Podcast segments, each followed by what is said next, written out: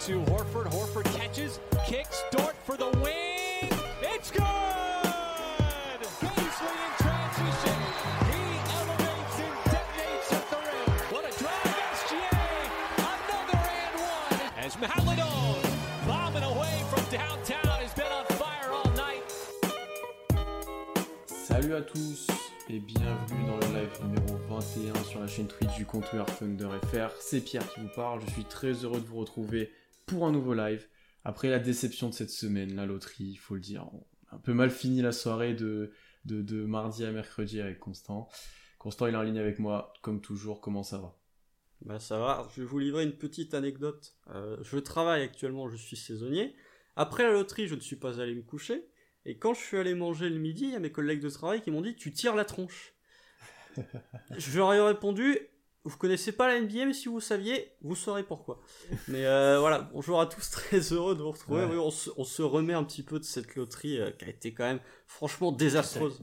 Cataclysmique. Je pense que très honnêtement, euh, on est les grands per- avec Orlando, on est les grands perdants de la loterie. Mais voilà, on, on- on essaye de, de se remettre un petit peu de, de cette déception et de se projeter vers le futur et de rattraper ce manque de chance ou ce manque d'argent qu'on a eu avec cette stratégie. Euh, deux choses, bah déjà on vous remercie d'ailleurs euh, quand même pour ce live loterie où on était plus de 70 par moment, c'était assez incroyable. On était même du monde. 90 quasiment. Donc, euh, donc merci à tous ceux qui étaient présents. J'espère qu'il y en a certains, ça les a motivés à venir plus régulièrement sur nos lives. Et ensuite, euh, et ensuite, eh ben rip nos mentions depuis la loterie aussi. il faut arrêter de paniquer, messieurs dames. Euh, Moi j'ai pas l'impression que sur les paniquent. trades. hein. Ah bah moi pour euh, pas avoir le téléphone de la journée quand je reviens du taf, euh, c'est compliqué les mentions. Ouais, mais alors après, toi t'as pas le téléphone de la journée Ouais. parce que c'est moi qui m'occupe du compte là depuis quelques Ouais. jours, depuis et-. Constant est bien titillé tout le monde sur des choix de draft, sur des trades C'est- euh, pas que j'aime bien titiller tout Ah. le monde, c'est que j'ai euh, j'ai vu, enfin quand j'ai fait le la FAQ là où les gens me posaient des questions au niveau de la draft, j'ai trouvé que c'était particulièrement productif. Il y avait plein de questions différentes sur différents ranges avec des visions différentes et vraiment euh, C'est vrai, euh, c'est vrai. cette Et on- FAQ pour le coup était vraiment. Et, je parle de panique parce qu'on voit que d'un coup ça s'est accéléré avec cette loterie qui s'est mal passée. C'est pour ça que. Oui coup, bah c'est sûr que si on avait été un, les Ah, gens auraient moins paniqué. Effectivement. Et, et ben pour vous donner notre avis justement sur euh, tout ce qu'il y a à faire cette intersaison, comme on vous l'a annoncé et comme vous le voyez, c'est notre podcast stratégie de l'intersaison aujourd'hui, un podcast qu'on apprécie particulièrement avec Constant, je pense. Ah oui. Euh, avec Constant, chacun de nous, on va vous donner notre stratégie, nous, pour l'intersaison. On a plus ou moins donné un nom ou un objectif à, cette stratégie. On, on- on vous invite aussi à donner votre avis sur nos choix, sur ce qu'on a envie de faire, etc. Je vous avoue qu'il y a des trucs, c'était un peu plus compliqué que d'autres. Euh, on va en discuter, euh, on va en discuter tous les deux. Mais n'hésitez pas, vous aussi, à nous donner un petit peu votre, votre avis là-dessus. Euh, J'essaierai de mettre un sondage à la fin, vais voir si ça marche aussi. On a essayé ça l'autre fois. Non mais on euh, sait très bien qui va gagner. Ouais. Vous allez voir déjà ma, stratégie, elle va beaucoup plus vous emballer que celle de Pierre déjà. Donc C'est- euh, C'est sûr, moi je suis trop au calme pour, pour un bon truc. moi j'ai pas le temps, moi j'ai pas le temps. Euh, donc on va, il y aura plusieurs critères qu'on va devoir suivre sur notre stratégie. Et le premier, c'est un petit peu, comme j'ai dit, l'objectif principal. Euh, et peut-être un nom, si t'en as un, de, de la chose que tu veux mettre en place. Donc vas-y, Con- Constant, à toi l'honneur de nous présenter euh, eh ben, de ta future stratégie. Oui, alors moi je fais, j'ai pas fait de PowerPoint, c'est dommage quand même. hein. J'ai hésité vraiment à faire un Ça PowerPoint aurait été et vous super cool. Ça aurait été super cool. franchement, j'ai hésité. Deux, deux présentations PowerPoint, ça aurait été super J'ai hésité à faire un PowerPoint, mais je l'ai pas fait. Mais j'ai quand même gardé le petit côté olympique de Marseille, puisque mon ma stratégie, elle s'appelle le sortons de cette 11e place project. Pour la simple pour la simple et bonne raison que l'année dernière, j'ai pas souvent raison quand je fais des prédictions, mais l'année dernière, quand on avait fait notre stratégie de l'intersaison, mon projet c'était on fait tout péter, on devient le plus nul possible le plus rapidement. C'est ce que Sam Presti a fait, donc j'espère qu'il va refaire ça cette année, même si j'y crois moyen. Et pourquoi euh, ce projet, avant de développer un peu plus, c'est pourquoi faire ça? J'aurais pu euh, l'appeler aussi le se rendre attractif d'ici, enfin jusqu'au moment où Luca va pas être content et demander son trade, mais c'était peut-être un peu trop présomptueux. Euh, mon point, c'est que pourquoi faire ça? OKC, pour moi, doit se rendre attractif pour une, la future superstar mécontente. On l'a vu à la loterie, ça s'est pas forcément bien passé. La loterie, c'est toujours une question de probabilité. Et on est dans une NBA qui, depuis le trade de Paul George, est quand même en train, même depuis euh, avant le trade de Paul George, depuis quelques années, qui est quand même en train de grandement évoluer. On arrive dans des situations où les superstars, même quand elles sont sous contrat, quand elles demandent un trade, elles vont très souvent dans les équipes qui demandent. Ça Oui, devient de plus en plus rare qu'il y ait des équipes qui acceptent la meilleure offre. C'est plus souvent les joueurs qui décident de leur futur. Et OKC ne signera pas de free agent, ou en tout cas jamais de gros free agent. Du coup, faut être attractif par de la compétitivité, par gagner des matchs. Du coup, mon but, c'est de euh, récupérer là, cette intersaison, c'est viser potentiellement le play-in, voire les playoffs. Euh, ce qu'on a montré qu'on était capable de faire avec Shea l'année dernière, on était en course pour le play-in. Là, tu rajoutes une année supplémentaire, potentiellement du Kemba Walker, des jeunes qui vont arriver via la draft. Tu, construis en gros euh, ton lieutenant avec Shea, tes role-players avec du Baisley, avec du Dort, etc., avec des joueurs que tu as draftés, et tu deviens cool. Et au moment où tu rajoutes ta superstar euh, via trade, tu auras toutes tes pièces et tu peux aller euh, directement euh, jouer le titre, ou en tout cas pas loin. Hmm. Euh, c'est intéressant parce qu'on n'aura pas forcément la même. Moi, je suis plutôt en mode la loterie ne doit pas nous faire paniquer. Moi, c'est pas une panique. hein. Non, mais voilà, on ne doit pas se précipiter à des trades à tout va à cause de la loterie. Ce que je veux, et l'un des objectifs, ce sera de trouver un, un bis. Donc vous allez très vite comprendre comment, peut-être même pas besoin de bouger grand-chose.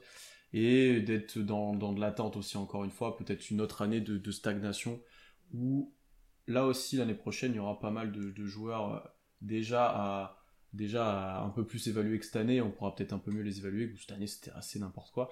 Moi, je suis plutôt, euh, plutôt dans un wait and see. On va flairer les bons coups, notamment avec Kemba, euh, notamment à la draft aussi. Euh, et je suis, je, suis- je suis plus calme. C'est pas une urgence pour moi d'être attractif. C'est pas une urgence pour moi d'être d'être très nul. Ça va être compliqué. Je pense qu'on va revenir là-dessus Voilà, euh, plusieurs fois. D'être très nul, ça va être compliqué. Euh, ça, ça, on est d'accord là-dessus. Donc euh, pourquoi pas aussi avoir une, de la chance l'année prochaine à la loterie. On a quand même trois pics aussi l'année prochaine. Il y aura de quoi les faire pics, hein. aussi. Faut Ouais, voir faut les voir les pics effectivement, mais il y aura de quoi faire aussi. Donc voilà un petit peu pour notre présentation générale, je pense, Constant. Est-ce que tu as quelque chose à rajouter déjà?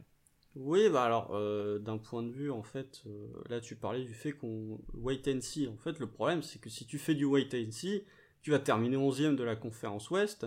T'auras des... En fait, tu vas faire les Kings. Tu vas faire ce que font les Kings depuis 15 ans. Ce que faisait Détroit avant, effectivement, que Troy d'accord. soit ramené et foutu un grand coup de Karcher. Mais Euh, la, la problématique de ça, c'est qu'on peut pas être très nul parce qu'en plus, c'est tes jeunes qui te font gagner des matchs, mon chez d'abord, mais un Dort, etc. Et ça, de, de, de les de faire exploser ça ou de, de tu peux pas les faire reposer non plus trop. Tu vois, c'est assez compliqué. C'est pas comme si tu avais des moyens vétérans, on va dire, euh, ben, un type Kemba ou Warford que tu pouvais t'avais qu'une équipe comme ça et que tu pouvais tous les faire reposer. Là, Bah euh, oui. l'année prochaine, tu fais reposer Kemba, ça suffit pas de faire au d'OKC une équipe euh, nulle, j'ai envie de dire. Bah, c'est surtout que euh, Shea a joué euh, même pas la moitié de la saison Ouais, l'année dernière. Ouais. Euh, bon, si Shea joue pas euh, 40 matchs l'année prochaine, là, faudra peut-être commencer à s'inquiéter. Par contre, oui, c'est notre problématique là, du coup. Donc euh, voilà, moi, mon, moi j'avais un scénario, je vous le dis, auquel j'y ai pensé après la loterie, c'était vraiment, euh, est-ce qu'on fait pas genre tout péter? Vraiment tout, tout, tout, genre il y a Ouais, mais plus là, personne. c'est pas possible. Histoire d'être vraiment très nul. Moi, euh, je veux, je ne veux pas terminer 11ème. C'est la pire situation possible. Alors, soit on remonte, on devient vraiment compétitif, soit on descend encore plus dans les profondeurs, mais moi, je préfère, je préfère terminer 15ème que terminer 11ème. J'ai quand même gardé, pour un souci de, d'éviter de me faire insulter, j'ai quand même gardé le scénario qui va faire plus plaisir aux gens et à nous aussi. Mais euh, je, je me suis dit quand même euh, que je réfléchis un petit peu au- à cette probabilité. Ouais. Et euh, tu parlais du fait qu'on était dans un wait and see. Moi, je rajouterais que la NBA, là, on se rend compte avec les playoffs euh, qui sont en cours, il y a un changement d'air qui est en train de se faire en NBA. Là, tu sens, tu as des jeunes qui sont en train de pousser, tu as des superstars qui sont un petit peu déclinantes, euh, notamment un numéro 6 du côté de Los Angeles. Euh, les Nets, ça va plus durer très longtemps non plus. Donc, pour moi, la NBA commence à être dans un tournant et OKC peut attraper le, train en marche. Et si OKC commence à vraiment commencer à poser des bases solides d'ici 2-3 ans, tu peux peut-être louper le train et au final, tu peux ne pas faire partie de cette nouvelle génération d'équipes qui vont arriver et qui vont dominer. Hmm. Non, mais effectivement, ça peut être un choix de, de tes joueurs dont tu, te- tu n'as pas de certitude. Tu peux les mettre un peu, tu peux les trader, tu peux trader des futurs pics et reconstruire sur autre chose, effectivement. hein. Euh, ça peut aller très vite, mais je pense que tous les deux, on n'est pas très partisans de ça. Je suis pas sûr que Presti, euh, ne- je suis pas sûr que Presti euh, ne, ne veuille faire ça aussi. Bah, Après, alors attention, hein, moi je vous dis qu'on soit compétitif, mais euh, je, je dis pas de cramer nos assets. hein. Attention. Ah oui, oui, pas de envoyer des, des, des, des pics pour des role-players euh, surpayés, etc. Non, non, non, moi je passe par les, par les drafts, mais par contre, euh, quand on va parler de la draft, je passe par des joueurs qui ont un plancher sérieux déjà. Ouais. Euh, alors qu'on est une bonne quarantaine et que le live est très actif, euh, donc ça fait plaisir de vous voir, je sens que ça va être très intéressant aujourd'hui. Et notre premier dossier fort de la stratégie, c'est déjà de statuer et de choisir ce qu'on fait des joueurs qui arrivent en fin de contrat à OKC, puisqu'il y en a déjà pas mal. Il y en a déjà pas mal. D'abord, avant de commencer, un petit point sur la situation salariale, toujours intéressant. L'année prochaine, 62 millions de salaires garantis, 2 millions de dead money. Euh, je crois qu'il y a du Kyle Zingler, du Patterson. Il y a donc quelque 1 chose comme million de Kai Singler, il doit y avoir 500 000 de Ouais. Patrick Patterson, et euh, le reste, Ouais. ça doit être euh, 900. Donc, donc, donc le cap space, même avec l'arrivée de Kemba qui a un peu renflué, renflué ça, il est immense. Vraiment, on a de la place pour signer des joueurs, pour faire des choses. Il y a plusieurs dossiers chauds. Le premier, constant, alors il n'est pas si chaud que ça, mais il est très important. C'est celui de Shea, bien entendu. On en parlait toute la saison.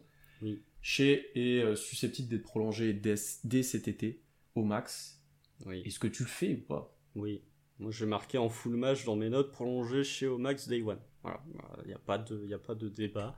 C'est-à-dire, à partir du moment où tu peux prolonger chez Gidius Alexander, tu t'assois autour d'une table, tu fais bonjour chez, bonjour, ça te va 5 ans au max? Oui, ok, deal. Voilà, Ouais. salut. Il n'y a, y a Yep. plus de doute. Il n'y a plus de débat. Euh, alors, visiblement, il y en a certains, euh, il y a certains alcoolos chez ESPN qui euh, veulent commencer à mettre en doute. Mais en fait, à partir du moment où Shea est un joueur qui a 22 ans, qui, sur sa première partie de saison, enfin sur la première partie de saison, avec un meilleur bilan du Thunder, aurait été All-Star, qui nous sort d'une saison en 25, ouais, en 23-4-5 à plus de 40% à 3 points, en fait, je vois pas l'intérêt de trader chez pour récupérer des assets et récupérer, essayer, espérer récupérer à la draft un joueur potentiellement du niveau de chez. Gidius Alexander. Donc tu as aucune certitude. Euh, Mais voilà, donc euh, au bout d'un moment, puis, non. puis là-dessus, on est d'accord, et ça a l'air d'être aussi le cas dans le chat. euh, la question de timeline, elle est ridicule en fait. Mais C'est débile. Euh, On n'est pas sur un joueur qui a 30 ans avec une équipe en reconstruction. On est sur un joueur qui a 22 ans, qui est qui est dans sa dans sa troisième année, qui a progressé année après année de manière incroyable, euh, qui a prouvé qu'il pouvait être un 1A ou un 1B très bon, très bon. Euh, et en fait, qu'est-ce qui empêche de drafter des joueurs de, cette année, de l'année prochaine et d'encore l'année d'après, avec chez Omax dans quelques années euh, qui aura euh, 26, 27, et, euh, et, euh, et ensuite euh, de les compléter avec ton effectif avec des joueurs de 22, 23 ans qui sont intéressants. Il n'y a, rien qui t'empêche de faire ça en fait. Et tu compléteras en finale avec quelques vétérans. En fait, il n'y a rien. La timeline on- elle est spéculative en fait avec le nombre de tours de draft, etc. Mais la timeline, elle peut très bien s'articuler autour de chez vu ce qu'il a montré euh, euh, pour l'instant. Alors après, là, je vois dans le chat, oui, l'argument, est-ce qu'il va attendre 3 ans, etc. Euh, pour l'instant, chez, ça n'a pas l'air trop le déranger. Il a beaucoup de ballons dans les mains. Il sait que c'est en reconstruction autour de lui avec, pour l'instant, des joueurs d'à peu près son âge avec qui il s'entend particulièrement bien. Alors oui, il va pas attendre 5 ans, mais une fois que tu l'as au max, petit à petit, mine de rien, rien que lui te rend compétitif. hein. Cette année, il t'amène presque en play tout seul. Ouais, alors je vais répondre à la question. Euh, Il y, a- French Pelican 41 là, qui, vient nous discuter. Je pense que c'est euh, le compte FR French Pelican. Euh, salut à toi. Il nous dit que comment on peut être compétitif quand on perd Georgie il est à leur fort. Faut savoir que Georgie il a joué 13 matchs. Ouais, il a rien joué la dernière saison. Il Alors Ford, saison. alors genre il en joue 30 si je dis pas de bêtises. Eux ils ont ils ont moins joué de matchs que chez. Déjà ça c'est sûr, ils ont moins joué de matchs que chez. Et leur production elle était pas folle, elle était pas folle folle folle. Et ça on en parlera après, mais euh, tu rajoutes un Kemba Walker qui est quand même meilleur que Georgie, faut pas déconner. Tu rajoutes potentiellement un talent à la draft, tu rajoutes une année Mhm. supplémentaire à Dort, à Shea, à Poku, à Baisley, à qui tu veux, à Malédon. euh. Euh, bon, mais euh, toi tu parlais du fait que Shea allait attendre 3 ans. Moi, dans mon scénario, il attend pas 3 ans avant de commencer à gagner Mais des non, matchs. ah, mais ça, je, je suis bien d'accord avec toi. Avant, avant 3 ans, OKC sera déjà bien meilleure équipe et sera déjà pas dans une optique de tanker, etc. Ça, c'est sûr et certain. De toute façon, partez du principe que c'est aussi pour ça que j'ai fait ce scénario. On n'aura pas un moins bon bilan l'année prochaine que cette année. C'est impossible. C'est impossible. Euh, Mm. Ou alors vraiment, c'est que le a régressé, ou qu'il y a eu des blessures partout, mais c'est impossible de, qu'on ait un moins bon bilan euh, l'année prochaine que cette année. Ça, ça, paraît, ça, paraît, ça paraît vrai, ça, je suis plutôt d'accord avec toi. Et après, oui, on nous parle du mentoring, mais Kemba va jouer ce rôle-là l'année prochaine. Euh, il y aura forcément une ou deux signatures, on y reviendra après, de, de vétérans. T'es obligé, euh, vu le cap space, vu parce que tu n'auras pas tous les joueurs dans l'effectif, tu auras forcément un ou deux vétérans dans l'effectif. Et puis il faut être honnête deux minutes, si vous regardiez vraiment les matchs d'Okessi, le mentor, euh, enfin le leader sur le terrain, c'est chez. C'est lui qui parlait à tout le monde, c'est lui qui, qui, dirigeait tout le monde. Hein. Donc honnêtement, honnêtement, oui, il y a cet aspect mentoring, mais l'année de Chris Paul plus l'année de Hillerford a, a déjà bien aidé. à bien Chris Paul surtout. Pour, le dossier Kemba, on y reviendra un petit peu ensuite. Donc pour Shea, on est d'accord. Euh, je vais te faire une liste après des autres joueurs euh, qu'il faut garantir de l'argent d'abord. Tu as Kenrich Williams, tu as Gabriel Deck, tu as Isaiah Roby et tu as Charlie Brown Jr. Qu'est-ce que tu fais Ah, garantir, pardon. Oui, garantir de l'argent, garantir de l'argent. J'avais compris free agent, Non, non, euh, bah oui, bah, garantir de l'argent. À qui tu garantis de l'argent dans ces cas-là? Bah aux deux, aux deux premiers. Aux deux premiers. Kenrich, évidemment. Kenrich, on va en parler quand on abordera la draft. En tout cas, moi, je vais en parler. Gabriel Deck, tu peux garantir parce que il sera, au pire, il sera, euh, il, prendra une, une place dans le roster, un spot. Euh, Charlie Brown Jr. non. Par contre, euh, tu vas en Chine, tu vas te faire plaisir. Mais moi, avec les jeunes qui vont arriver, et déjà l'effectif entre guillemets au complet, avec moins de blessures que ce qu'il a eu en fin de saison, non, loin, loin, loin, loin. Ouais, je. Alors, pour Kenrich, on est d'accord. Déjà, c'est prolongation. Enfin, argent garanti obligatoire. C'est presque un asset important pour OKC maintenant. on arrive. Incroyable. C'est incroyable. Euh, Gabriel Deck, il sera là.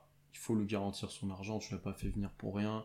Euh, par contre, on verra ensuite. Je sais pas quel temps de jeu, euh, quel temps de jeu il aura. Moi, dans, dans, ma stratégie, il a un rôle un peu bizarre. J'ai un peu du mal à, à, le voir évoluer. La question, moi, se pose Charlie Brown, non. Pour Robbie, que je veux le faire jouer ou je veux le garder, mais je pense qu'il va être gardé et je pense qu'il sera en bout de banc au poste 4-5. Euh, mais la problématique sera s'il joue. Euh, donc, dans ma stratégie, pour l'instant, je le garde, mais c'est un peu à contre-coeur et c'est un peu par principe, parce qu'il a été service rendu cette année, plus ou moins bon d'ailleurs, on va dire, les services rendus. Euh, mais j'ai l'impression que son argent sera garanti et qu'il sera là. Donc moi, je l'ai compté dans ma stratégie dans ma stratégie, bien qu'il aura un rôle euh, qui lui convient beaucoup mieux en fin de banc, on va dire. ouais, bah après, il est arrivé dans une situation qui était compliquée aussi. Hein. Ouais. Pas, voilà, c'était pas Il était beaucoup mieux en début de saison euh, euh, avec Orford, voilà. et Charlie Brown Jr., non, je pense que toi et moi, on n'a pas été spécialement convaincus de, de, son passage. Ah non, non, non, loin, loin, loin. ensuite, en tant que free agent, deux dossiers, Tony Bradley, Zvi Mikaliuk, peut-être Josh Hall aussi si tu veux l'inclure éventuellement, qui est entouré, peut-être euh, Jalen Ward, Jalen Ward aussi. Qu'est-ce que tu fais avec ces joueurs-là? Bah, Zvi, euh, t'es très sympa, mais j'aurais des meilleurs joueurs que toi à la draft. Donc euh, tu vas ailleurs. Tony Bradley, encore une fois, tout dépend de qui va être drafté à la draft, mais je peux le signer. Tu vois, je suis pas mécontent d'avoir Tony Bradley dans, dans, ma rotation, en tout cas dans mon effectif la rotation, ce sera autre chose.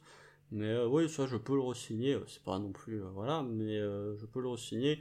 Après, le Joshua, le Jalen Howard, c'était des joueurs qui étaient très utiles au moment où il y avait personne. Mais là, avec l'arrivée de jeunes qu'il va y avoir au Thunder, tu auras des jeunes qui seront plus jeunes, bah, justement que qui seront déjà meilleurs. Donc en fait, non, je, je vois pas l'intérêt de les prolonger. Si ce n'est pour remplir des spots dans le roster. ou au mieux entoué, au mieux entoué comme ils étaient cette année, notamment pour Roll qui est très jeune. Ouais, voilà. Euh, pour ma part, Bradley est assez important. Je te l'avoue. Euh, départ d'Orford, départ de Moses Brown, qui nous on pensait aller prendre beaucoup de minutes. Tu te retrouves quand même euh, très démuni sur ce poste de pivot. À la Free Agency, il n'y a pas grand monde qui m'a vraiment marqué sur ce poste-là. Alors à la draft, on va en parler, on a, des, on a quelques joueurs qui nous intéressent. Mais pour moi, il est quand même important et je lui donnerai des minutes l'année prochaine. Donc moi, je veux le re-signer. Ce que j'aimerais faire avec lui, c'est un 1 plus 1 ou un 2 plus 1 avec pas forcément de l'argent garanti les années d'après ou des team options euh, ben pour lui laisser sa chance aussi. Euh... Tu peux faire une Kenrich. Hein. Euh, ouais, voilà. Première année garantie et les deux derniers non. Hein. Les deux derniers non. Et j'ai bien envie de l'avoir euh, l'année prochaine en sortie de banc ou titulaire, mais qui joue pas tant que ça. Euh, donc, euh, donc euh, lui, je vais lui proposer quelque chose. Après le montant, j'ai du mal à, à voir, j'ai vraiment du mal à situer. Est-ce que 6 millions par an, ça te paraît beaucoup? Oh oui, oh oui, oui. je, te pose ça comme ça. En fait, je regardais les contrats et je me dis, avec le cap space qu'on a, combien il prétend, combien il. Parce que sa qualifying offer est, est assez élevée en fait. C'est pour ça que je te dis 6 millions par an. Oui, mais euh, qui va vouloir le signer? Euh, Il y a Oui. une question de marché aussi. C'est hein. ça aussi. En fait, que, c'est- si t'es tout seul. euh, Ah bah alors dans ce cas-là, autant lui donner sa qualifying offer euh, parce que. euh, euh, Non, parce qu'après, il suffit qu'il fasse une bonne saison. Si tu lui donnes la qualifying, Ouais, il est c'est vrai. unrestricted. Donc tu lui donnerais combien? En fait, c'est que, je suis parti de ce montant-là, c'est pour ça que je te demandais est-ce que 6 millions ça te paraît beaucoup? Parce que j'ai- de plus en plus de mal à me situer en termes 3 de salaire, millions ça devient max. n'importe quoi. 3 Ok. millions max. 3,5 si tu veux. Alors, Donc, pas ouais. 6 millions. hein. 6 millions, non, non, non. 6 millions, c'est limite une mid-level. Hein. Hmm. Ouais, Oui, je c'est vrai que pas c'est une vrai, c'est vrai que à peu- Tony Bradley. vrai, hein. six- c'est vrai que 6 millions c'est un peu abusé. 3 vrai que millions et quelques, c'est la bien. Ouais, ouais. Allez, 3-4 millions, je- ça me paraît, ça me paraît bien. 3-4 Euh, millions la première année et tu garantis pas les deuxièmes et les troisièmes. Pour, pour Svi, euh, moi, pour le coup, là, je lui donne vraiment que la qualifying offer, qui est à 2 ou 3 millions pour lui. Euh, et s'il la veut pas, euh, revoir, ciao. Et s'il décide de rester, selon les blessures ou selon, la- selon ce qui se passe un peu avec l'effectif, il aura du temps de jeu, il aura un petit peu sa chance, mais c'est clairement pas une priorité. Je crois que la qualifying, t'es obligé de la prendre, hein, par contre. hein. Ah C'est ouais comme une team option. hein. Je suis. Alors attention, euh, mais j'ai si tu, l'impression le que c'est comme si tu le re-signes pas, tu veux dire, non? Non, non, mais si tu Ah. lui dis on active ta qualifying offer, euh, ou- Ah, il est obligé de la prendre. Oui, excuse- oui, oui, oui. c'est pardon. comme un franchise oui. tag en NFL. Oui. Euh, Donc, euh, oui, je je suis pas sûr. hein. Mais euh, dites-moi dans le chat si je dis des bêtises, mais je crois que c'est l'équipe qui décide et pas vois, le joueur. hein. ouais, mais dans le cas de Nerlens Noël qui avait refusé pour avoir un gros contrat là. Oui, mais c'était une prolongation, c'était pas une qualifying. Il avait refusé là. Ah oui, il avait refusé une Il avait prolongation. refusé pour 80 faire la- sur 4, Ouais, je crois. ok, c'est ça. Ouais, donc je pense que t'as raison. Euh, donc peu- oui, c'est possible que je, je lui donne, je l'active en tout cas. Euh, et voilà, après à voir ce qui se passe, mais ce sera pas ma priorité. Et on nous a mentionné Muscala, c'est vrai qu'il est aussi free agent. On compte même plus Mike, mais euh, Non, mais, il va euh, partir. parce que parce que pour nous il est parti en fait, mais euh, il a pas joué depuis toute la deuxième partie de saison. Il pleure en interview en disant qu'il aimait la franchise. Alors je pense qu'il aimerait bien rester, mais ça paraît pas être la priorité quoi. Non, et puis t'as pas envie de, de, de- de prendre. Si, tu peux le garder en mentor, mais euh, Ouais, euh, moi j'ai pas envie de donner des minutes de temps de jeu à Mike. c'est Muscala, ça. Et, le garder, c'est c'est même triste pour lui de le garder alors qu'il a 30 ans. Et qui met garder- 2-3 buckets, euh, tu Ouais, le mets. ouais. euh, vous voyez, vous le mettez aux Lakers à la place d'André Drummond, il serait meilleur. Donc voilà. mais, euh, pour les, les pivots de la draft et pour Mitchell Robinson, on en parlera peut-être plus tard. Euh, mais voilà un petit peu pour, pour les free agents. Donc au final, là, on est plutôt d'accord pour l'instant là-dessus. Oui. Euh, globalement, après, il n'y a pas trop de surprises. hein. Je pense que les gens ne sont pas trop surpris de nos choix. On va enchaîner sur un dossier beaucoup plus compliqué qui s'appelle trade et draft. Là, c'est le, le cœur de ce podcast, c'est le cœur de l'intersaison pour OKC, vous vous en doutez. Là, c'est qu'est-ce qu'on fait de ces pics, qu'est-ce qu'on fait de Kemba, qu'est-ce qu'on fait de nos joueurs. Constant, à toi l'honneur. Je sens sûr ça que c'est moi. Je, je sens que ça. va- Tu veux que je commence? Non, je vais commencer. Commence parce que moi, alors ça va durer. Alors 20 moi, je vous ai dit, c'est plutôt du wait and see, c'est plutôt, euh, on va voir ce qui se passe à la draft. Euh, déjà avec Kemba, moi je suis plutôt déjà dans de l'attente. Alors première chose, c'est que le trade, comme tu l'as répété sur Twitter là récemment, euh, a été a été officialisé, c'est-à-dire qu'il peut pas être tradé pendant deux mois, 60 jours. Donc soyez patient, il peut avoir des accords, ça peut discuter, mais pour l'instant Kemba sera au Thunder pendant 60 jours. Euh, donc c'est pas c'est pas dit qu'il soit là au début de saison, c'est pas obligatoire, mais déjà là c'est un peu ralenti les choses. Euh, et du coup il pourra pas être tradé à la draft? Non. Du coup il pourra pas être tradé à la draft. Euh, ensuite, je suis plutôt dans un mode de gardons-le pour l'instant parce que il est très négatif euh, pour l'instant en termes d'assets, en termes de contrats. Il faudra dépenser des choses pour s'en séparer et c'est des choses que je suis pas prête à lâcher et que je vois pas l'intérêt de lâcher dès maintenant en fait. Là où typiquement comme l'année dernière Orford, euh, on l'aurait lâché avant qu'il joue, on aurait lâché des pics. Là on en a récupéré un contre lui, alors on a récupéré Kemba bien entendu, mais mais ça a été plutôt positif au final de l'avoir et je pense que tout le monde est d'accord là-dessus. Alors pourquoi ne pas attendre de voir ce que fait Kemba OKC, se servir un peu de son expérience, euh, voir si sa valeur augmente peut-être à la deadline, s'il y a des équipes qui paniquent un peu, on voit certaines seraient susceptibles de le faire. Euh, peut-être à la fin de saison prochaine, déjà, quand il aura un an de moins de contrat. Euh, donc attendons, attendons, ne soyez pas si agressif que ça, lâcher 5 tours de draft pour l'envoyer à Philly avec un truc à 3, avec non, les pas Cavs. 5, pas 5 comme toi. Ouais, non, ça va aller, ça va aller. Attendons de voir ce que ça donne. Remettons-le en santé tranquillement déjà, que les gens voient peut, que ses genoux peuvent peut-être tenir après 6 mois de repos. Euh, et et peut-être qu'on pourra en faire quelque chose de mieux. Voilà déjà ma stratégie pour Kemba. Attends, Ensuite, vas-y, vas-y, peut-être On- enchaîne on avec. va rester euh, sur le dossier Kemba, puisque parce qu'après la draft, sinon on va oublier Kemba. Euh, pourquoi moi j'ai vu, enfin pourquoi moi dans ma stratégie, il y a aussi ce côté on est compétitif? Parce que quand vous écoutez les propos de Brad Stevens au moment du trade à Ford, il dit que Ford a fait une super saison avec nous. Pourquoi? Alors Ford, quand il fait une super saison, c'est le moment où OKC est en course pour play-in. hein. C'est pas le moment où OKC euh, a le pire bilan de toute la NBA. Je pense pas que la valeur de Kemba Walker elle va être bonne si OKC a des mauvais résultats. Par contre, si OKC commence à être en course pour le play-in, ou même en course pour les playoffs, soyons fous, si OKC est genre 9 dixièmes de la conférence Ouest, que Kemba, ok, il joue pas les back-to-back, mais qu'il te montre qu'il est quand même capable de tourner en 18 points, 3 rebonds, 3 passes à 43-44% au shoot. En gros, la saison qu'il a fait à Boston. hein. On parle beaucoup de Kemba Walker là, en disant qu'il était nul, mais vous Mm. regardez sa saison à Boston. Ok, il joue pas les back-to-back, mais c'est du 19 points à La- 42% la- au tir. hein. La grosse problématique, c'est qu'il jouait pas en fait. C'est surtout ça qu'il était Bah, il jouait pas les back-to-back. Ouais, c'est ça. Mais euh, vous voyez avec le, le staff d'OKC, alors Ford a dit qu'il se sentait très bien. Je pense qu'OKC est quand même, en termes de, de, de, de remettre les joueurs en forme, vous avez vu ce qu'on ce qu'on a fait avec Chris Paul et vous avez vu ce qu'on a fait avec alors Ford. Kemba Walker, c'est un autre problème, ce sont les genoux. Mais euh, ça va, Kemba Walker, il n'a pas non plus l'âge d'Alor Ford ou de Chris Paul, il doit avoir sa, sa petite trentaine d'années. Je pense que Mm. très honnêtement, c'est ce que j'ai dit à Pierre en off, je crois, ou je l'ai dit dans le live euh, loterie. Kemba Walker, vous lui donnez 6 mois de repos, là, contrairement à la bulle, vous pouvez en obtenir un joueur correct. Et donc, moi, je suis dans l'optique déjà de le garder parce que je pense que si euh, la, la valeur de Kemba, vous pouvez pas rééchanger Kemba là direct sans rebalancer un autre truc. Sinon, Boston n'aurait pas envoyé le 16 s'ils s'étaient dit on pouvait envoyer Kemba euh, ailleurs sans avoir envoyé ce 16, déjà. Donc, euh, ça sert à rien de l'envoyer maintenant. Tu le gardes toute la saison. Moi, je, je, je prends le parti de Ouais, le garder toute la ouais. saison. Parce que l'année prochaine, ben, mettre truc à leur Ford, il aura un an de contrat en moins qu'à la deadline, tu vois, il y a des équipes qui peuvent être frileuses en disant lui reste un an et demi. Euh, on en reparle de Kemba Walker à la draft, tu le gardes une année complète, tu remets ses genoux en marche, tu montres qu'il est capable de te planter 19 points avec de l'adresse au tir extérieur. Et pour moi, euh, augmenter la valeur de Kemba Walker, ça passe par le fait d'être bon cette saison. Si Mhm. OKC végète dans le fond de la conférence Ouest, bah, la valeur de Kemba, déjà les joueurs ne regarderont pas les matchs, et la valeur de Kemba elle sera pas haute. Si t'as Kemba qui commence à euh, re- redevenir un joueur de basket correct, à être capable de- d'enchaîner les matchs avec OKC qui performe, sa valeur sera fatalement meilleure. Mm. Et Puis lui, il a tout intérêt à être euh, parfait dans son rôle, un peu comme euh, Il a pas pour- intérêt à pour- faire pour la tronche. repartir, parce que je pense que Kemba, il a pas dit qu'il était mécontent d'être OKC, mais il sait que la- sa timeline pour coup, lui, n'est pas du tout accordée avec celle du Thunder ou celle de Shea, de ce que je vois Ah dans ouais. les commentaires. Donc il a tout intérêt à aussi se montrer euh, compétitif, à reprendre un bon rythme, etc., pour lui aussi augmenter sa valeur et retrouver une équipe euh, où il pourrait un peu plus s'exprimer et un peu, aller un peu plus loin.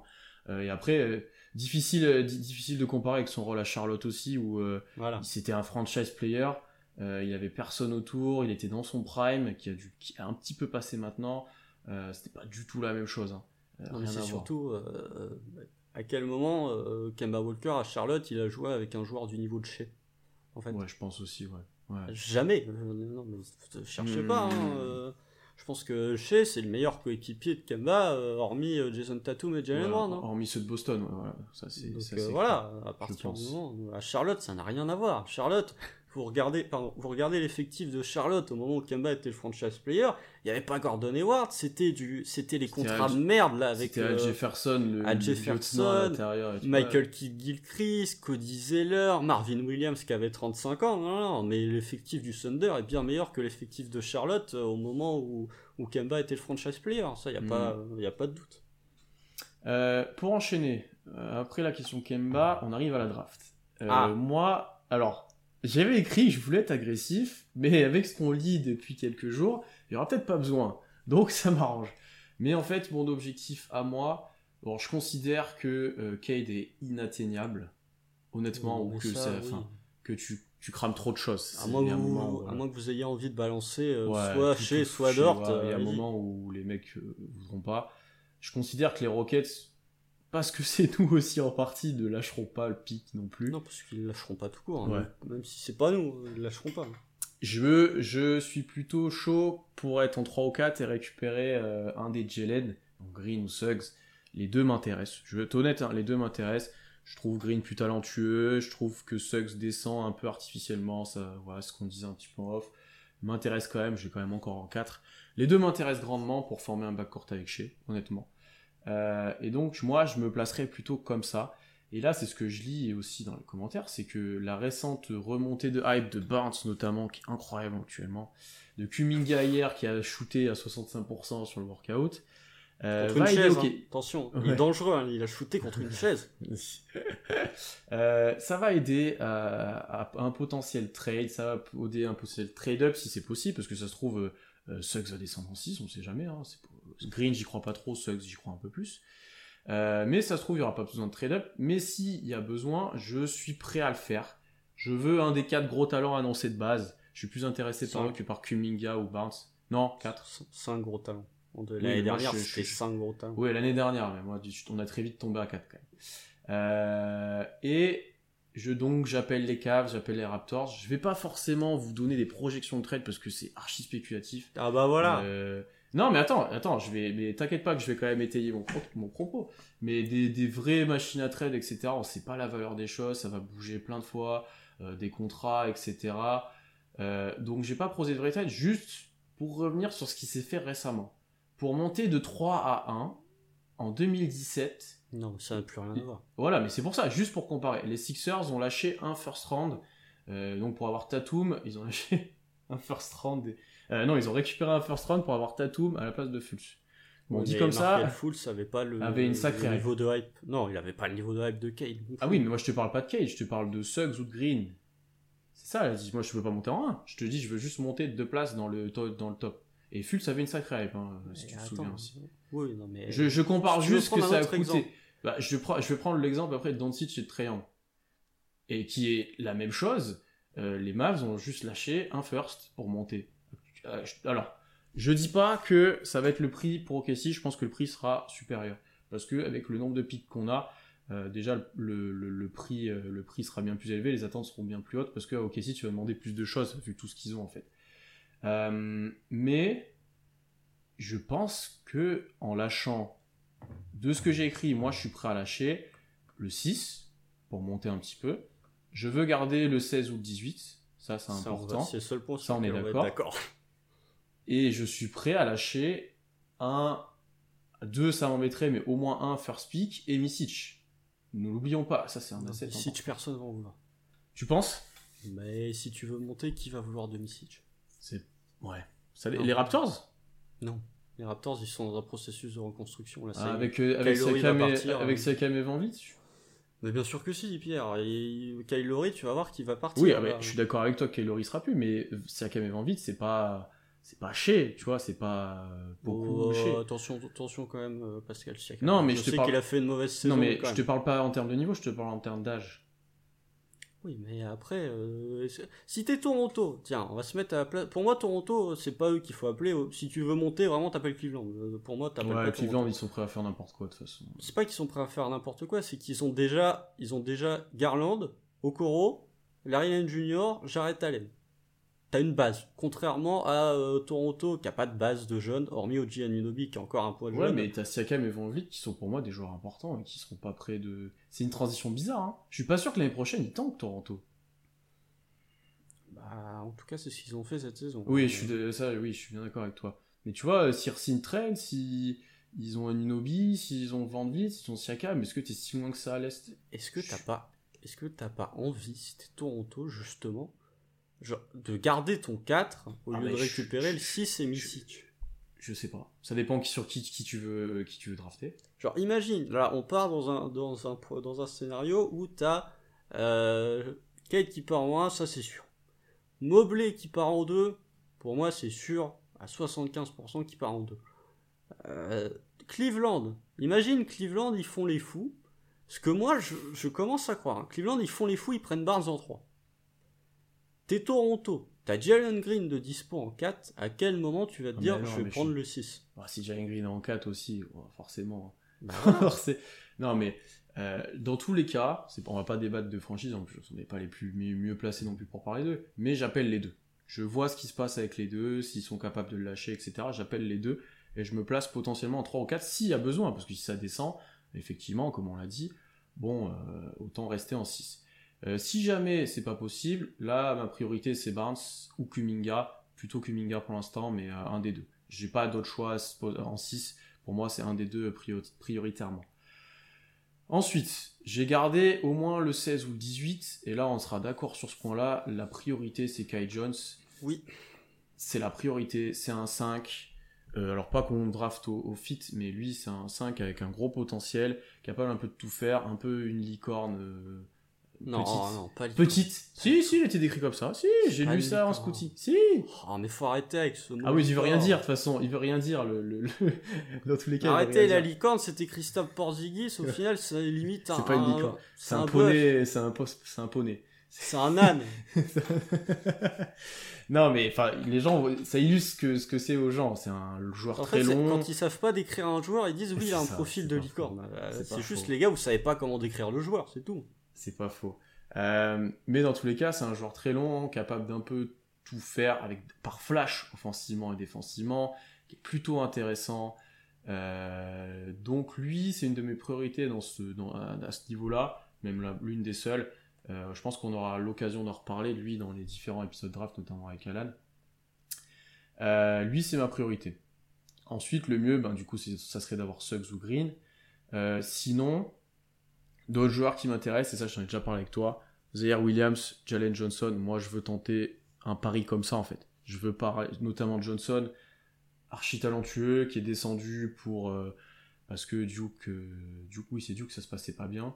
Oui. Kentucky ou Duke? Oui, Duke. Non, ok, Duke, Duke, Duke. Euh, ça se passait pas bien parce qu'il y a des petits comportements, etc. Lui, les interviews vont être très importantes, mais il y a déjà eu des bien- interviews. hein. Ouais, en plus, oui, oui, mais c'est pour ça. Déjà apparemment c'était pas si pire, donc euh, pourquoi pas, pourquoi pas. Et si et c'est un truc qu'on a discuté en off juste avant. Si jamais j'ai pas pu trade up, euh, notamment pour euh, être en, en 3 ou 4, qu'il me reste le 6, 16 et 18, pourquoi pas faire 16 plus 18 pour monter un petit peu et s'assurer un, bah, un Jones justement ou un joueur un peu plus intéressant.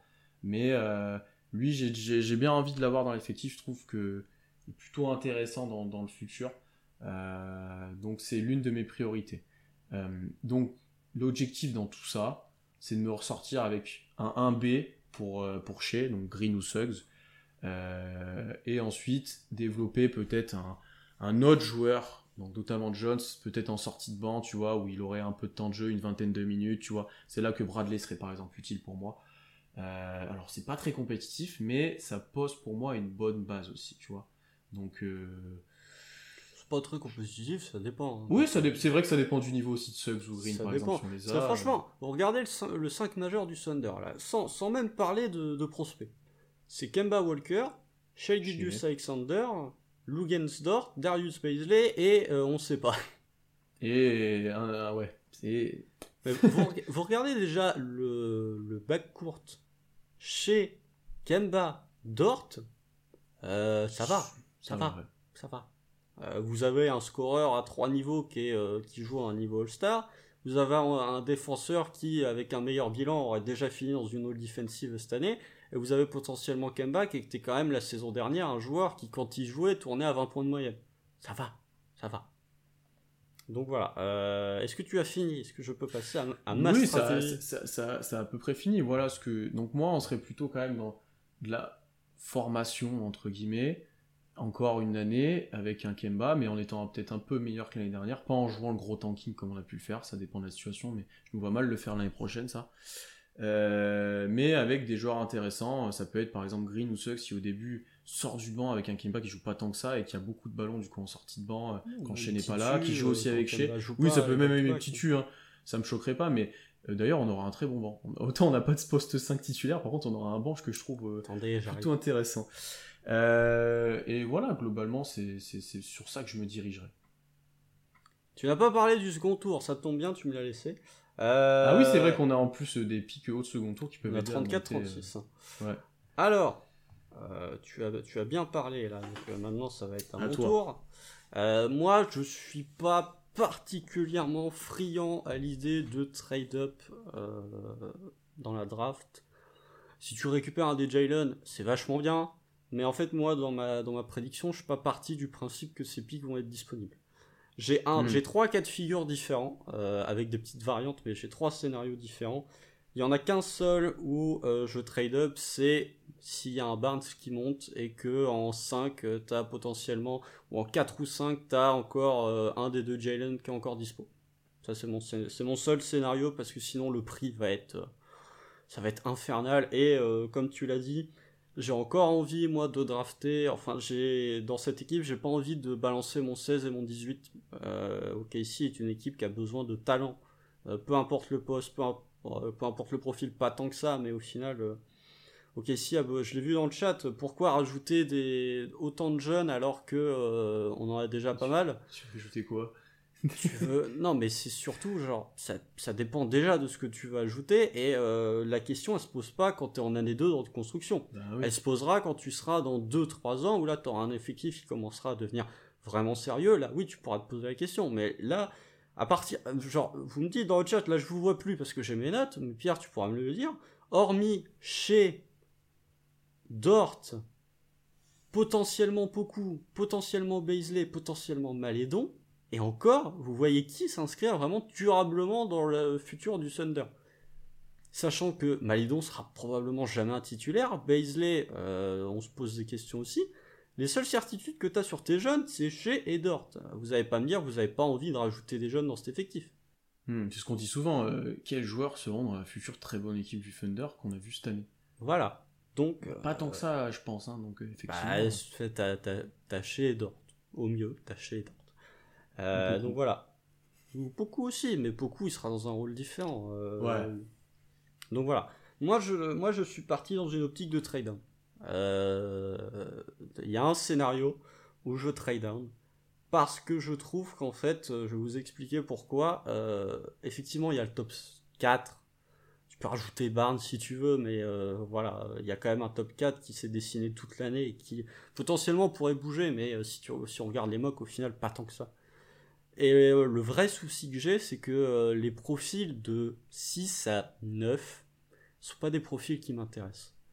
Profil de Scotty Barnes, c'est super, hein, Draymond Green, mais ça peut autant devenir Draymond Green que ça peut devenir Michael Gilchrist en fait.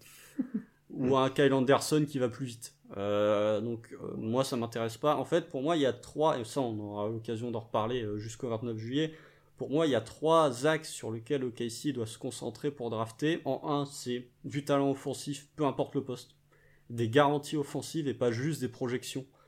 En deux, un 5 mobile qui peut défendre et qui peut un minimum shooter. Et en trois, un Suendi avec un peu de création pour les autres.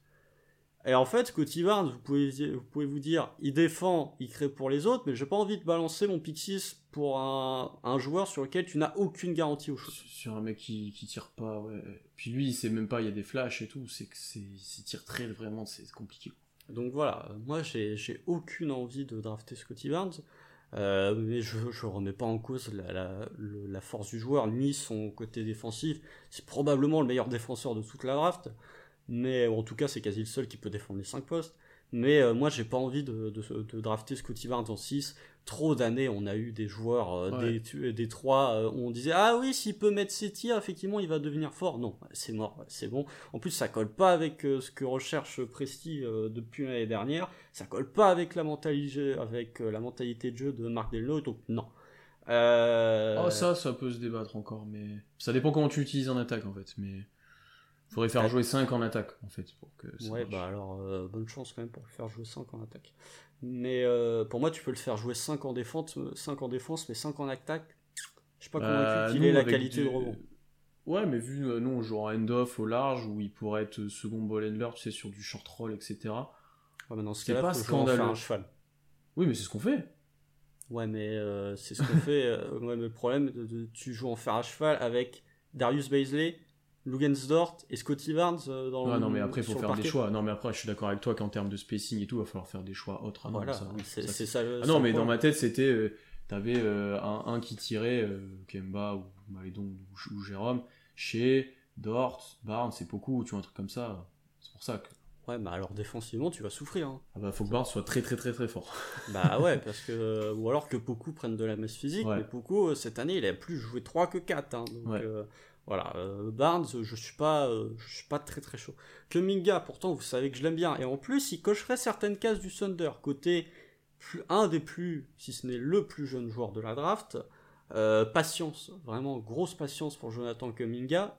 Profil avec un plafond. Euh, le plafond de Jonathan Kuminga, pour moi, il est au-dessus des Van Mobley, il est au-dessus des Jalen Green, il est au-dessus des Suggs, de, qui vous voulez. Il y a que Kay qui a un plafond plus élevé pour moi que Kuminga. Alors après, entre le plafond théorique et le plafond réel, euh, il y a une grosse différence. Pour moi, Kuminga, il serait très bien soit Orlando, soit OKC. euh, parce que même si là, on parle d'un scénario où moi, je veux faire d'OKC une équipe relativement forte l'année prochaine, je pense que ce sera pas le cas. Et euh, que ce soit Orlando, que ce soit OKC, ce seront des franchises où il n'y aura pas de médiatisation et en plus, il n'y aura pas d'attente. Donc euh, tu peux laisser, un peu comme Poku, tu peux laisser Kuminga euh, faire n'importe quoi en saison rookie et augmenter son niveau année après année. Ça là-dessus, en sortie de banc, où il a un rôle avec un peu de balle en main pour qu'il aille prendre des tirs sous le cercle, où il a un peu de move, où il a des choses, ces choses-là, tu vois, à côté de beaucoup de Baisley, c'est pas. C'est pas scandaleux en soi, c'est pas. Non, ça je suis Non, d'accord. moi je, je préfère drafter Kuminga que Barnes d'un Hmm, simple ça, point mais de ça, vue je dit, je, je l'ai dit aussi tout à l'heure, je pense que je préfère. Oui, mais je donne, je, hmm. je, je, je confirme Je te rejoins. Euh, je te rejoins, voilà. Alors, un autre point, comme ça après on va arrêter sur euh, les joueurs qui savent pas shooter et qui risquent de partir euh, dans, dans le range entre 6 et 9, Keon Johnson. Ouais, je le fais pas.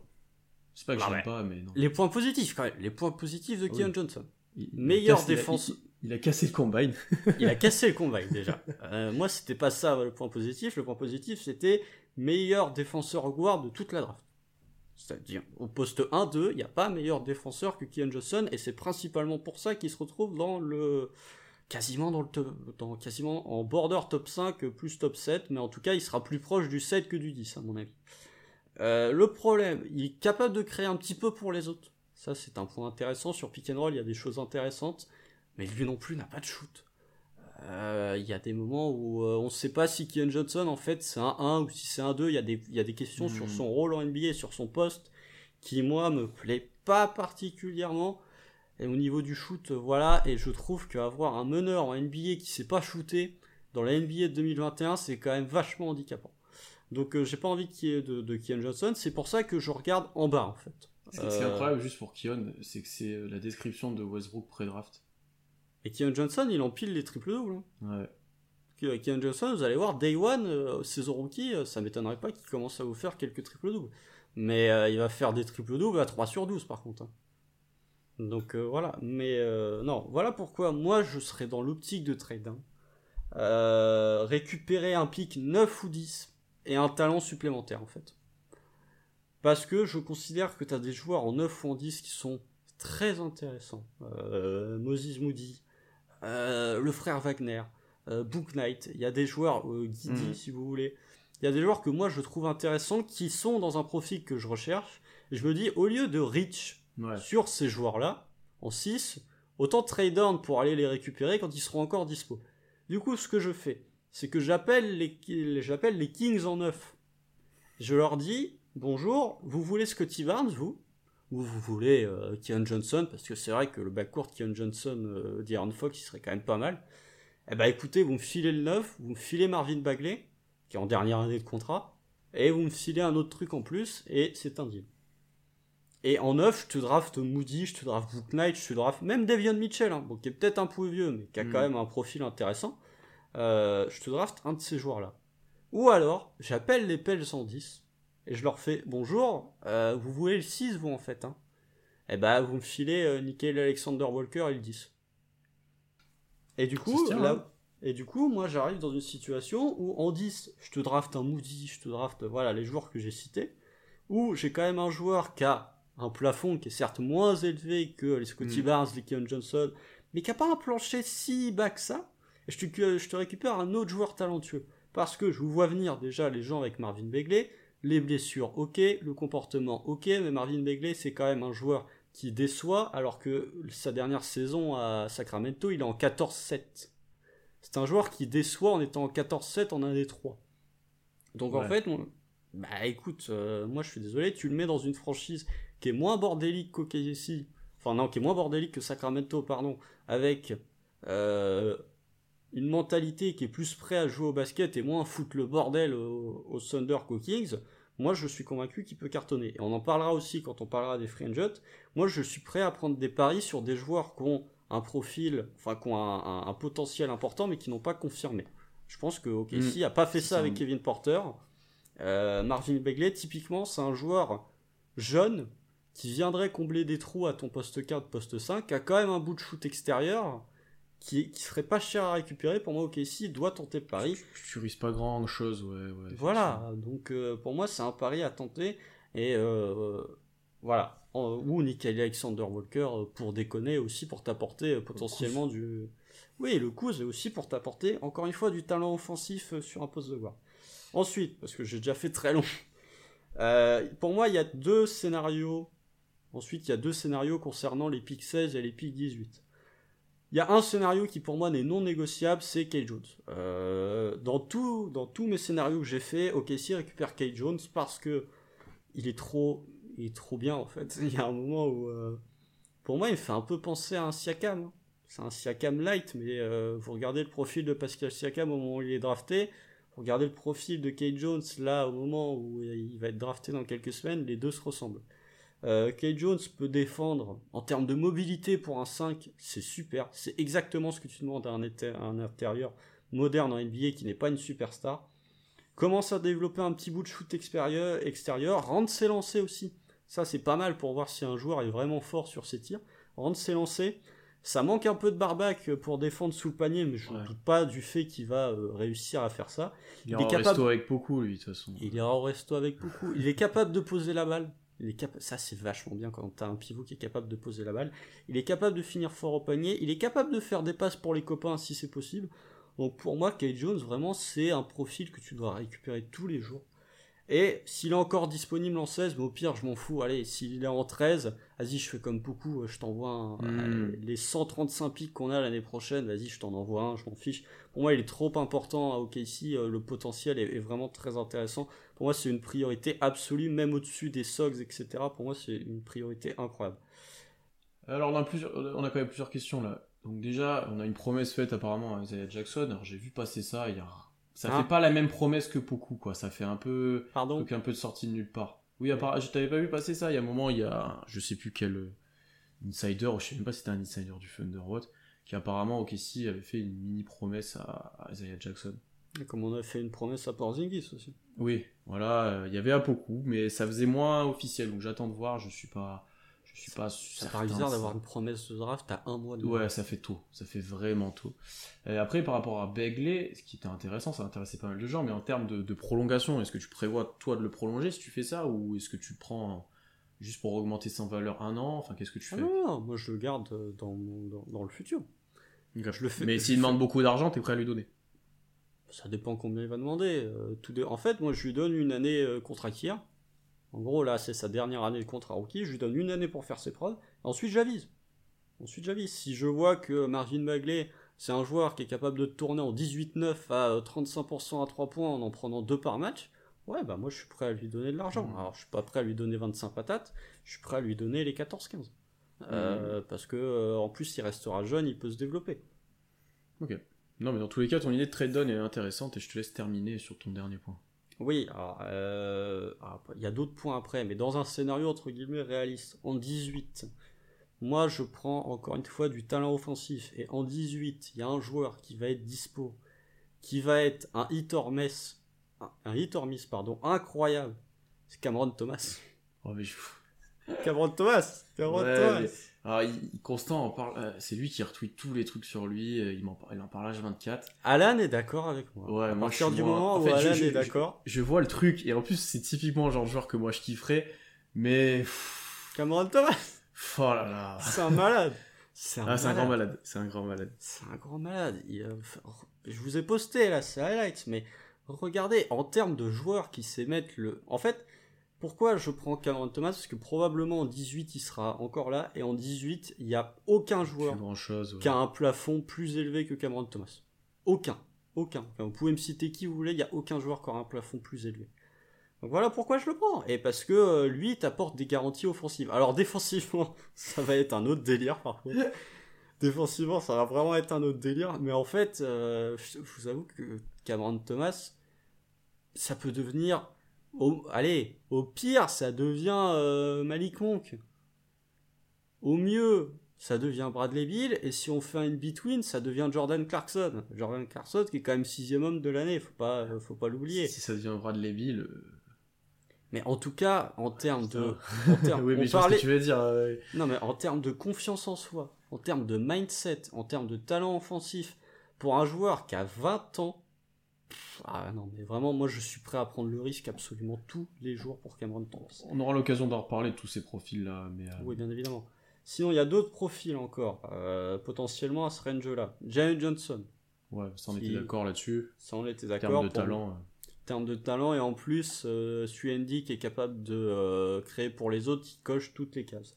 Treman, que moi j'aime beaucoup, qui va plus partir dans un range 20, qui pour moi est euh, potentiellement un Darius Garland en plus soft, mais en termes de, de fun et en termes de shoot, là pour le coup vous avez du monde. Josh Guidé, que j'avais mis dans, mes, Ah, dans ma ouais. liste, mais qui potentiellement va partir plus haut. Euh, et ensuite, avant de parler de- des trades un peu plus improbables, le 34 et le 36, je t'en fais un package pour euh, monter en 27-28 et je draft BJ Boston. Si, il est encore là. Je pense qu'il sera encore là. Dur à dire, lui, il a bougé dans toutes l'époque et dans toutes les. il Bah, a tu bougé. Tu regardes la, la draft, que ce soit de Givoni ou que ce soit de Veceni, là, les mocks, il est en 27-28, il est encore là. Ok. Est-ce que tu as fini avec tes trades de draft, etc. Ah, j'en ai encore deux. J'en ai encore. Constant fait Ah bah, le je vous avais tout dit. seul. Euh, Il m'a demandé est-ce que je peux faire des variantes, mais je pensais pas que ça allait durer une demi-heure. Je vous avoue, Mais en fait, euh, il y, a suis- te- il y a tellement de scénarios différents que Ouais. euh, voilà. Et en plus, Euh, il nous fait le scouting des joueurs en même temps. Donc. Eh, vous savez, moi je suis multitâche, hein, cherchez même pas. En fait, il y a deux scénarios où, parce que là je vous ai vu euh, dans le chat dire pourquoi récupérer des jeunes. Il y a un, il y a deux scénarios. Je réfléchis à Kenrich Williams. Je réfléchis à Kenrich Williams pour la simple et bonne raison que lui, pour le coup, il s'inscrit pas dans la timeline du Thunder. Que son, sa valeur marchande est quand même particulièrement élevée. Je suis quasiment convaincu que si t'appelles, allez, Golden State en 14 et que tu leur fais bonjour, on a Kenrich Williams à vous proposer, il sera super pour vous, il pourra apporter dès maintenant, il vous mettra du shoot extérieur, de la rotation au poste 4 et en plus il coûte pas cher, comme ça ça vous sauve de l'argent. Je suis pas convaincu que Golden State au moins ne réfléchit pas à la possibilité de le récupérer. Mm, Et en plus, je me pose la question, sincèrement, Kenrich, on l'aime bien, hein, il est vachement cool, mais des joueurs qui vont être dans le range 14 à 20, est-ce qu'ils sont pas déjà au niveau de Kenrich Williams en fait Je pense pas. Ils sont pas loin en tout cas. Ils Ah, seront il, est beaucoup trop, plus jeunes. il est trop utile. Oui, mais d'un niveau, je te parle de niveau de basket. Mm, Ouais. Mais après, il y a, Niveau basket. d'autres choses, tu vois. Bah oui, En seul, en. Tu vois, Kenrich Williams, tu le fais jouer en playoff, ça me choque pas du tout. oui, mais je pense que Kenrich Williams, si tu veux, si t'as potentiellement, si tu peux récupérer un pic dans le top 20 pour Kenrich Williams, moi je réfléchis à le faire, très honnêtement. Donc voilà. Et euh, une autre question aussi où je me pose, c'est Ty Jerome. Parce que Ty Jerome, là, dans deux semaines, il va avoir 24 ans. Lui, pour le coup, sa valeur marchande, elle peut être forte aussi. Alors en fait, euh, Ty Jerome, si vous appelez des équipes, encore une fois, dans ce range de 14 à 20, de fin de loterie jusqu'au top 20, c'est des équipes qui sont euh, en playoff mais qui n'ont pas encore franchi ce step. Je me dis qu'il y a des équipes qui vont être intéressées par l'idée de récupérer Ty Jerome.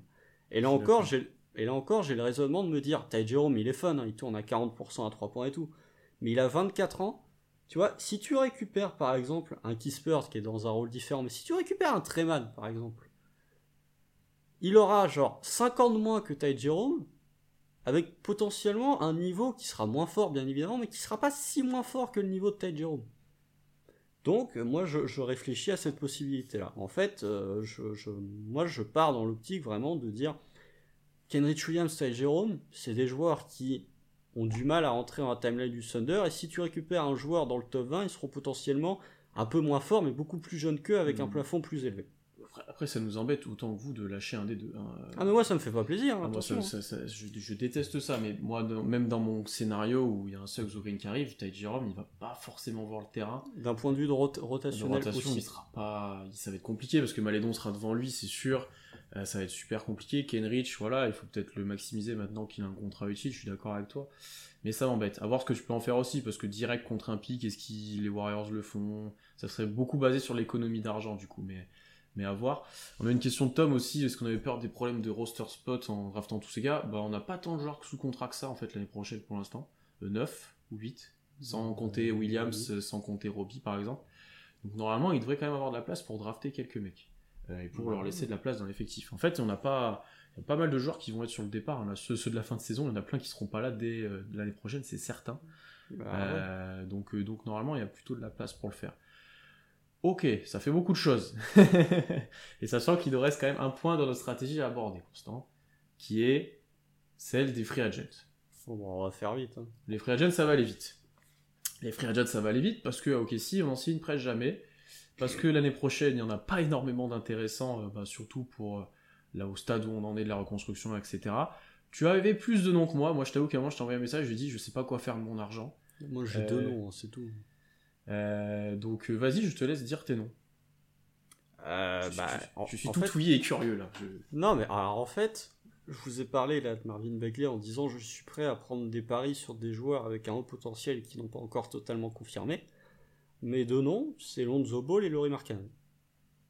Je dis pas que j'ai envie de les signer, je dis juste que je m'y intéresse.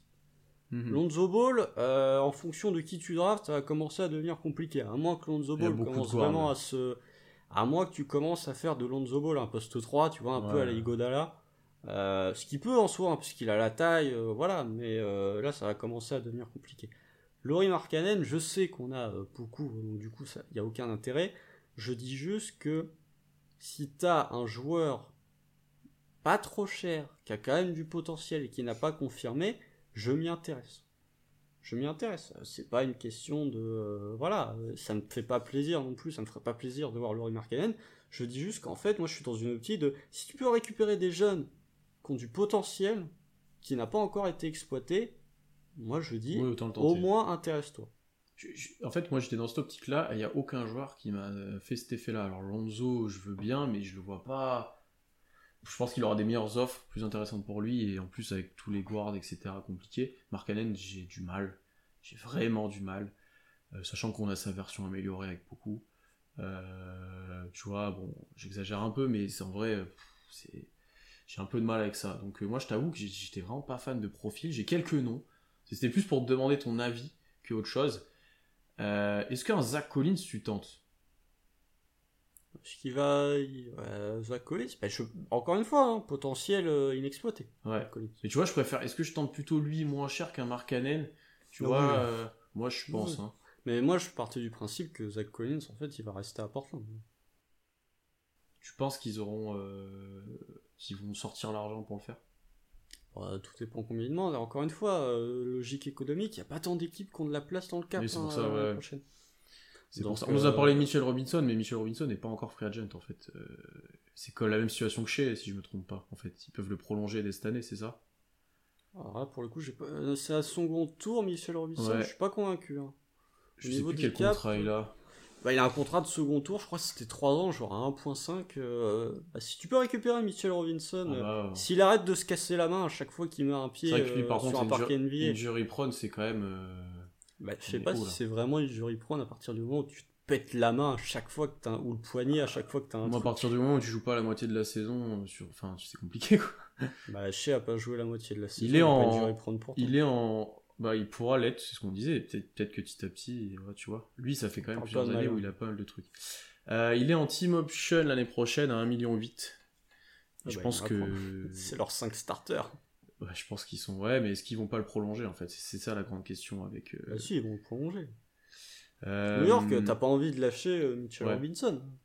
C'est un des rares jeunes qui leur reste. C'est vrai, c'est vrai. Et puis, qui est quand même intéressant. Peut-être qu'il les aurait aidés un petit peu cette année en plus. euh. Bon, même s'il y avait Nerlens, ouais. J'avais aussi, moi, en fait, vu que j'étais très démuni au poste 5, notamment si Kat Jones n'était pas là, je voulais juste un vétéran euh, pour aider éventuellement les, les, les, jeunes, tu vois, dans la formation, si c'est Jones, si c'est Bradley, etc. Mm. Tu vois, un Dieng pas cher, qui peut être utile, euh, un Ed Davis, un, un Biombo, j'ai vu qu'il y avait, mais ça fait pas rêver. Hein. Mais c'est vraiment les seuls noms, je me dis, ouais, il peut être utile, il joue 10 minutes, il aide un peu euh, les jeunes pivots à se développer, tu vois. Oh. Ouais, mais là, t'es dans une optique de, de, de gagner, limite. Non, non, non, c'est une optique de. Je sais même pas si ces joueurs-là jouent, c'est une optique de formation, de compléter l'effectif. Vraiment, en fait, c'est même pas de gagner. De boucher les trous. On nous dit Daniel Tice, ouais, Daniel Tice, c'est même trop fort. prendrait trop de minutes pour, euh, pour nous. Tu bah, vois. Daniel Tice, moi j'aime bien le profil, mais après, euh, je vois pas pourquoi Chicago mm. voudrait pas le garder. Et, et, Tom nous dit si soit ils activent l'option, soit il devient une restrictive free agent l'année prochaine, euh, Mitchell Robinson. Euh, ouais. Après, euh, voilà. Mais non, mais en termes de free agent, on a vite fait le tour. Hein, mais, ouais. On avait, juste par rapport à ton trade de Kenrich, est-ce que Kenrich plus Misic contre le pick 14 des Warriors, ça, ça fait? Franchement, je pense... en tout cas, ils y réfléchissent. Hum, hum, hum, Parce que tu as deux joueurs à très bas coût qui, qui vont être des joueurs avec un impact immédiat en sortie de banc Sachant que les Warriors, ils sont dans une merde financière, euh, je pense que tu peux... Déjà, ils sont dans une merde financière parce qu'il y a les contrats max de Steph, de Clay, il y a le contrat de mhm. Draymond Green, il y a le contrat d'Andrew Wiggins.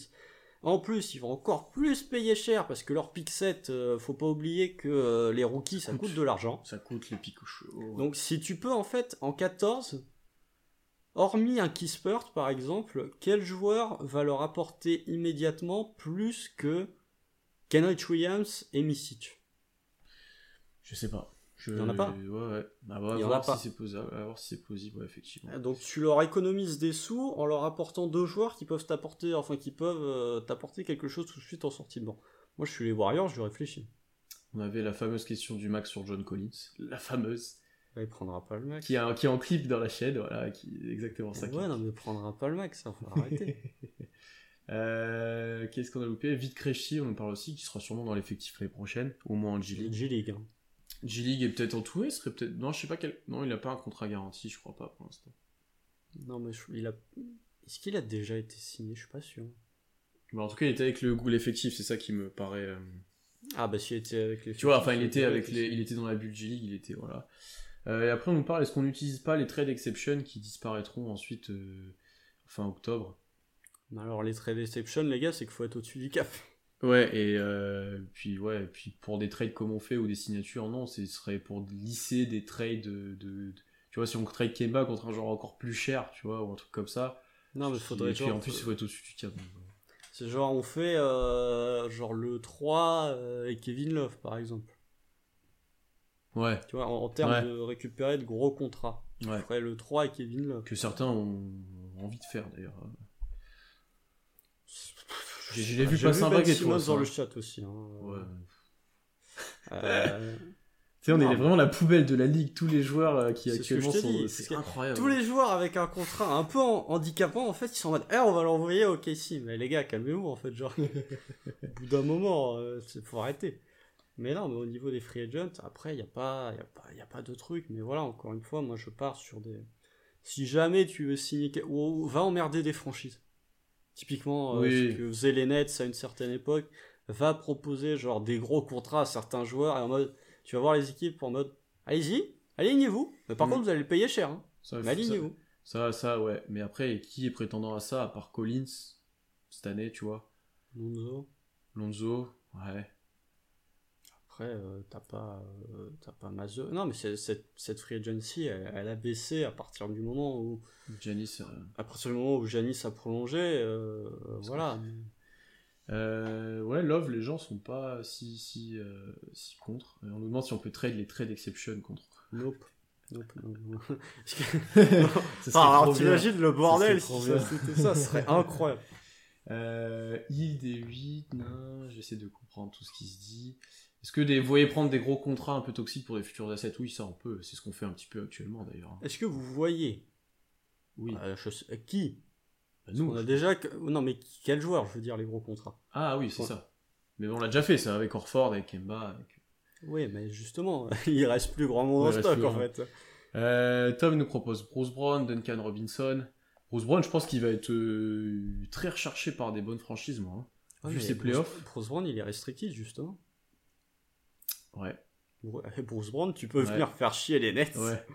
Oh, En disant, en disant, et en fait, on te propose genre 33 sur 3, démerde-toi avec ça. ouais. Euh, Duncan Robinson aussi, pourquoi pas? Moi, je serais très content de l'avoir. Ah. Là, là, mes sentiments. euh, Alors là, on non. parle avec les sentiments. Là. Alors non, alors en fait, je vois pas pourquoi tu peux Oui, mais- récupérer Mais parce que j'aime bien le joueur. Non, quand tu peux drafter. Corey Kisper. Oui, voilà, mais c'est parce que j'aime bien le joueur, mais oui, mais ça peut être intéressant de faire ça, effectivement. Et pour les contrats toxiques, Bledsoe, Kevin Love, bah Kevin Love, ouais, si c'est... On sent, on sent un fan fan des. Pels quand il nous cite. Eric Bledsoe. Tu veux pas nous On veut- redonner Steven Adams aussi, peut-être euh, Non, non, ça, ça va, ça va aller. Non, mais alors, Eric Bledsoe, en fait, euh, il y a un problème au niveau. Là, pour le coup, il va y avoir un vrai problème au niveau des rotations, euh, Ouais. au niveau des guards. C'est-à-dire que je veux bien qu'on ait joué à un line-up à 3 meneurs il y a 2 ans, on va pas jouer à un line-up avec 5 guards, par contre. Puis Bledsoe était pas bon. oh là là. Non, il était dégueu. Mais c'est pour ça qu'ils nous le proposent, c'est parce qu'il était pas bon. Pas bon. Ah, mais ils, vont- Euh, voilà. ils sont bien, ils sont contents les Bucks avec Jrue Holiday à la place d'Eric ça. Bledsoe. Wiggins, Siakam, ah là... C'est pas des contrats toxiques. Enfin, si, en Non, termes mais de c'est en termes de, de, de, joueurs. de proposer un contrat, je pense. Siakam, il a prolongé au max, Andrew Ouais. Wiggins, il a encore 3 Ouais, années de contrat. Siakam, c'est pas un contrat toxique, hein. il a fait une mauvaise saison, certes, mais c'est pas parce que tu fais une Oui. mauvaise saison que ça y est, t'es un joueur dégueulasse. J'ai pas envie de me retrouver avec Wiggins, c'est une situation où c'est quand même un joueur euh, qui va aborder son prime, et je pense qu'il a fait... Après, en plus, il a fait une bonne saison. hein. Wiggins, il progresse bien à Golden State, hein. je pense qu'eux, ils ont pas envie de le bouger. Euh, le dernier point avant de, de- de conclure cet épisode de notre stratégie, c'était euh, juste dire un peu sur le terrain ce que tu veux faire, une mini preview.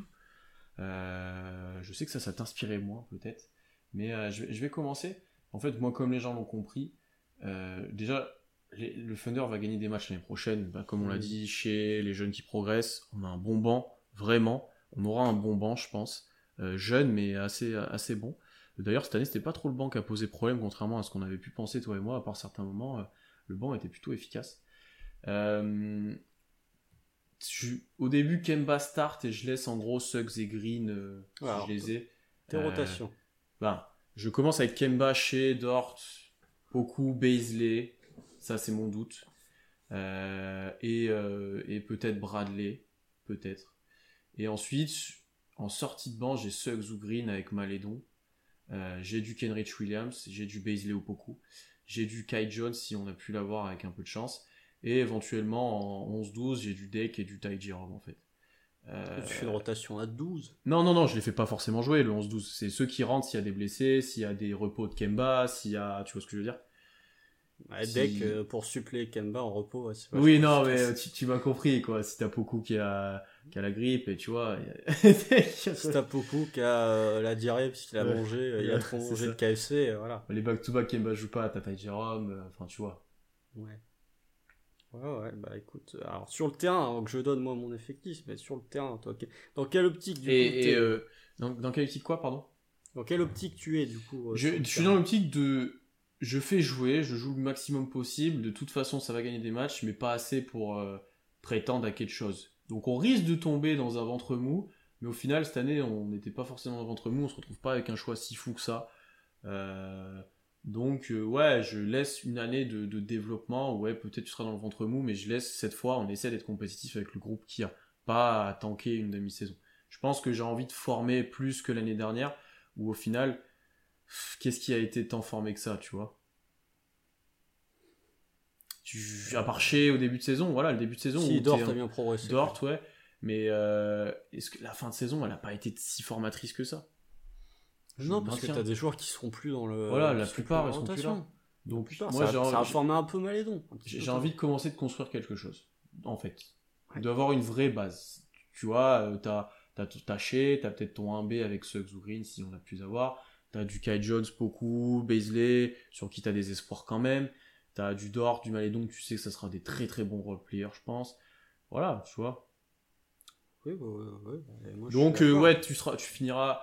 Allez, si tout se passe très bien, tu seras peut-être pas si loin que ça du plin, vu si ça reste en 10. Oui, ça reste pour le. Ouais, ouais, ça, Ouais, ça- ouais. Peut-être pas si loin que ça, mais je pense que tu y seras pas. Et tu seras peut-être 12-13 plutôt. Après, qui Ouais, sera vraiment mauvais à l'ouest vache.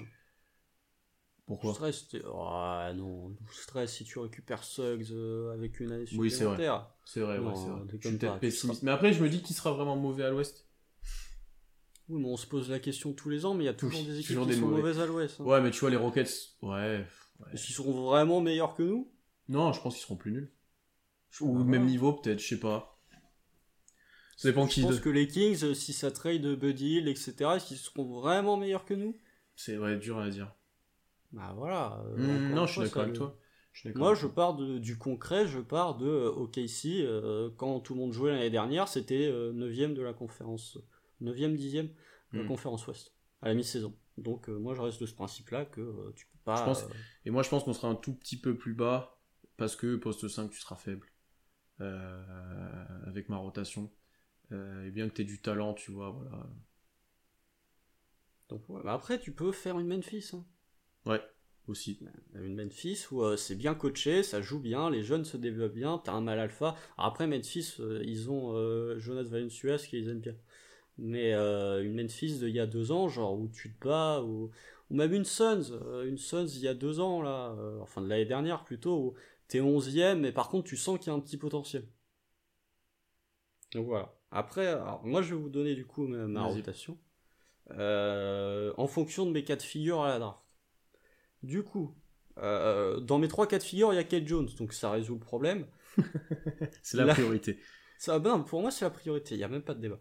Dans le cas où il y a un trade down, euh, pour monter en 9-10, enfin pour descendre plutôt en 9-10, le, ma rotation c'est Kemba, Shea, Dort, Poku que je mets titulaire en 4, Kay Jones, avec du Malédon en meneur backup, du Ouais. Moody, que je Ouais. prends du coup en 9-10, du Cameron Thomas, Ouais. du Poku et du. Kenrich. Toi, c'est- toi c'est jeune. Hein. Ah bah moi, euh, moi j'en ai rien à foutre, moi je suis fou. Toi, tu Euh, gagneras peut-être moins de matchs que moi, je pense. Possiblement, possiblement. Avec euh, pot- potentiellement, du coup, si tu descends en 9, euh, du Bagley qui peut aussi venir se, se faufiler par là. Si on récupère Suggs euh, à la draft, par je ne sais quel miracle, Ouais. Kemba, chez Dort, Poku, Kay Jones, je garde le même 5. En fait, j'ai envie de te foutre Baisley sur le banc, hein, je vais pas vous cacher. Avec du coup du Suggs en sortie de banc, du Malédon, je te fais une petite euh, avec un trade potentiellement de Ty Jerome, avec du Suggs, du Malédon, du Jalen Johnson, du Kenrich et du Baisley. Voilà, t'as un vrai problème au poste 5 par contre, mais euh, t'as euh, Suggs et t'as Jalen Johnson qui quand même viendront euh, boucher pas mal de trous. Et un qui a un poil plus fun, c'est si tu récupères le cousin, le pic des Pels et que t'arrives à, à récupérer Le un- le cousin, oui, le fameux. Et si t'arrives par exemple bah, un trade euh, Kai Jero- Kai Jerome, oui bien évidemment, Jerome et Kenrich Williams, tu fais un 5 Kemba, Shea, Poku, Kai Jones, avec un banc Malédon, Michael Alexander Walker, le frère Wagner dont on n'a pas parlé mais qui a un profil qui serait très intéressant pour OKC, Kispert et Baisley. Alors là je peux vous dire, on va, on va pas gagner de match, hein, mais Ouais, par contre on va courir dans tous les sens. Ouais, le hein. banc, il. Ouais, ouais, ouais, défensivement. ouais. Si, non, défensivement, Tu, déconne pas non tu plus. drafterais Chris Perth, quand même, d'accord. Oui, parce que, ouais, parce que en fait, je veux mes, mes roleplayers. Ouais. Je veux mes roleplayers. Je l'ai dit. On sera, non, mais on sera. En, en vrai, le titre de ma stratégie, elle marche pas parce que euh, avec ces effectifs-là, tu seras 11e. Mais il y a une différence entre être 11e en ayant des garanties sur des Kispers, sur des Jalen Johnson, sur des Franz Wagner, et être 11e en draftant Jonathan Kumiga où t'as aucune certitude sur le joueur au final. Hmm. Moi, vraiment, je suis dans une optique de. Tu finis 11ème la saison prochaine, l'année d'après, tu fais 9ème, et dans deux ans, quand t'as une superstar qui commence à être euh, pas content, type Zion Williamson, type euh, Luka Doncic, Luka, hein, vous pouvez activer le compte à rebours, hein, dans trois ans, il est plus à Dallas, hein, je vous le dis. Euh, vous pouvez screener, etc. euh, vu le- la disaster class qu'a fait Dallas en l'espace de trois semaines, hein, Mark Cuban, on ne te salue pas. Luka, il va avoir envie de partir parce que lui, il a pas le temps. Juste mon point, c'est si t'as Kispert en sortie de banc, si t'as potentiellement du Kate Jones, si t'as potentiellement du Marvin Bagley, si t'as du Dort, t'as tes role-players en fait, et t'as juste besoin de rajouter la superstar qui viendra ensuite te faire un effectif contender. Ça, si, si, tout se passe bien, ouais, en plus agressif, bien, en hein, moins patient, moins, moins construction et plus euh, agressif. Donc, euh, ouais, moi je suis plus dans une optique construction. ouais. Ouais, bah après, si on se fait niquer à la loterie tous les, tous Ouais, les ans, ta ça. construction. hein. Tu vois, même pff, Presti, il dit que ça change pas grand chose, etc. Mais même lui, il a dit qu'il fallait que ça passait par la draft, la reconstruction, etc. Et si tous les ans tu, tu finis loin, ça va être compliqué à force, quoi. Bah ouais, mais en fait, je suis d'accord que la reconstruction elle passe par la draft, mais en fait je ne veux pas être uniquement dépendant de la loterie. Ouais. C'est tout en fait. Je me dis que tu peux effectivement récupérer une star par la loterie, mais tu peux récupérer une star en étant compétitif en fait. Si les Suns l'année dernière avaient terminé 14e de la conférence Ouest, Chris Paul il aurait jamais voulu aller à Phoenix. Hmm. Chris Paul, il aurait jamais voulu être envoyé à Phoenix. Si tu fais potentiellement une, euh, une Memphis, ce que j'appelle une Memphis, c'est t'as des jeunes qui sont extrêmement talentueux, qui progressent d'année en année. L'année dernière, t'étais en play-in, cette année, t'étais en play-off. Et ben, euh, au final, tu vas te rendre peut-être plus attractif que si t'avais, euh, si t'étais en train de prier euh, à chaque fin de mois de juin en disant pitié pourvu que la loterie soit sympa Mhm. avec moi. Ouais, moi je sais même pas si j'essaie de me rendre attractif en fait, tu vois, parce que je sais, c'est une cause perdue pour moi, j'ai presque l'impression, tu vois. Ça dépend, ça dépend. Ça dépend. Les équipes qui sont fun et on the rise, euh, tu peux. hein. Même regarde ce qu'a fait Atlanta. Atlanta, c'est et pourtant, bon, alors ok, il y a des rappeurs de partout, ça a l'air d'être une ville cool. Mais en termes de, d'attractivité NBA, c'est pas la folie. Ouais, hein. mais ils ont signé plus de joueurs en une intersaison que nous dans l'histoire, quoi. Oui, mais avant ça, ils avaient signé qui à Atlanta? Pourquoi ils ont signé? Parce que, parce que t'avais Young, parce que t'avais DeAndre Hunter, parce que t'avais John Collins, parce que t'avais Kevin Werther. T'avais des jeunes qui poussaient, et à partir du moment où ils ont rajouté les deux trois petites signatures, Clint Capella, c'est un trade, hein, c'est pas une signature de free agency. Donc euh, la seule grosse signature en free agent qu'ils ont eu, c'est euh, Bogdan Bogdanovic. T'as Bogda, t'as du, du Rondo, t'as eu du Dunn cette année. bon, Rondo, il a été tradé. euh, Il il Ah oui, pas- c'est vrai, je te dis une bêtise en plus, il a été très Donc voilà, le seul joueur, euh, les deux seuls joueurs de, de qui ont été signés à la free agency qui sont dans l'effectif là, des Hawks finalistes de conférence, c'est Bogdan Bogdanovic et euh, Danilo Gallinari. Capella, ça a été un trade. hein. Donc Ah, les, deux, ils Atlanta, viennent- les deux, jamais tu les as au Kessie. Hein. bah Gallinari, tu l'as vu. Donc Oui, mais un trade.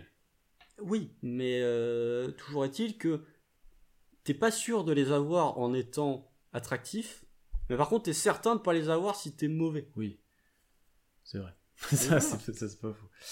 Euh, on m'a posé quelques questions sur certains profils. Sharif Cooper, Davion Mitchell, je suis moins fan. Moi j'aime Je- bien je- David Mitchell, le problème c'est qu'il a un poil vieux là pour le coup. Ouais, et puis euh, je me souviens plus, je sais pas si je me trompe, mais plutôt petit, physiquement c'est compliqué, non? Non, ça va. Non, ouais, plus- plus, peut-être que je me trompe. Hein. Si, bah, Parce il y a- qu'on en a vu tellement récemment là que je vous avoue qu'il y en a sur certains, je me trompe. euh, Non, mais. Davion Mitchell, il y a, y y des questionnements sur son, sur son côté rôle en NBA Hmm. défensivement.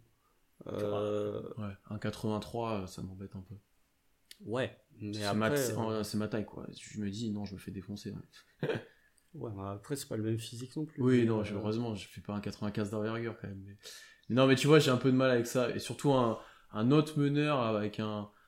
En fait, à part si c'est un meneur star, je- enfin, avec tout ce qu'on a dans l'effectif, enfin, là, l'année prochaine, si tu le draftes lui, c'est-à-dire qu'il joue devant Malédon Il joue devant Kemba, il joue devant. Enfin, c'est super Et chaud. qui quoi. Davion Mitchell Ouais.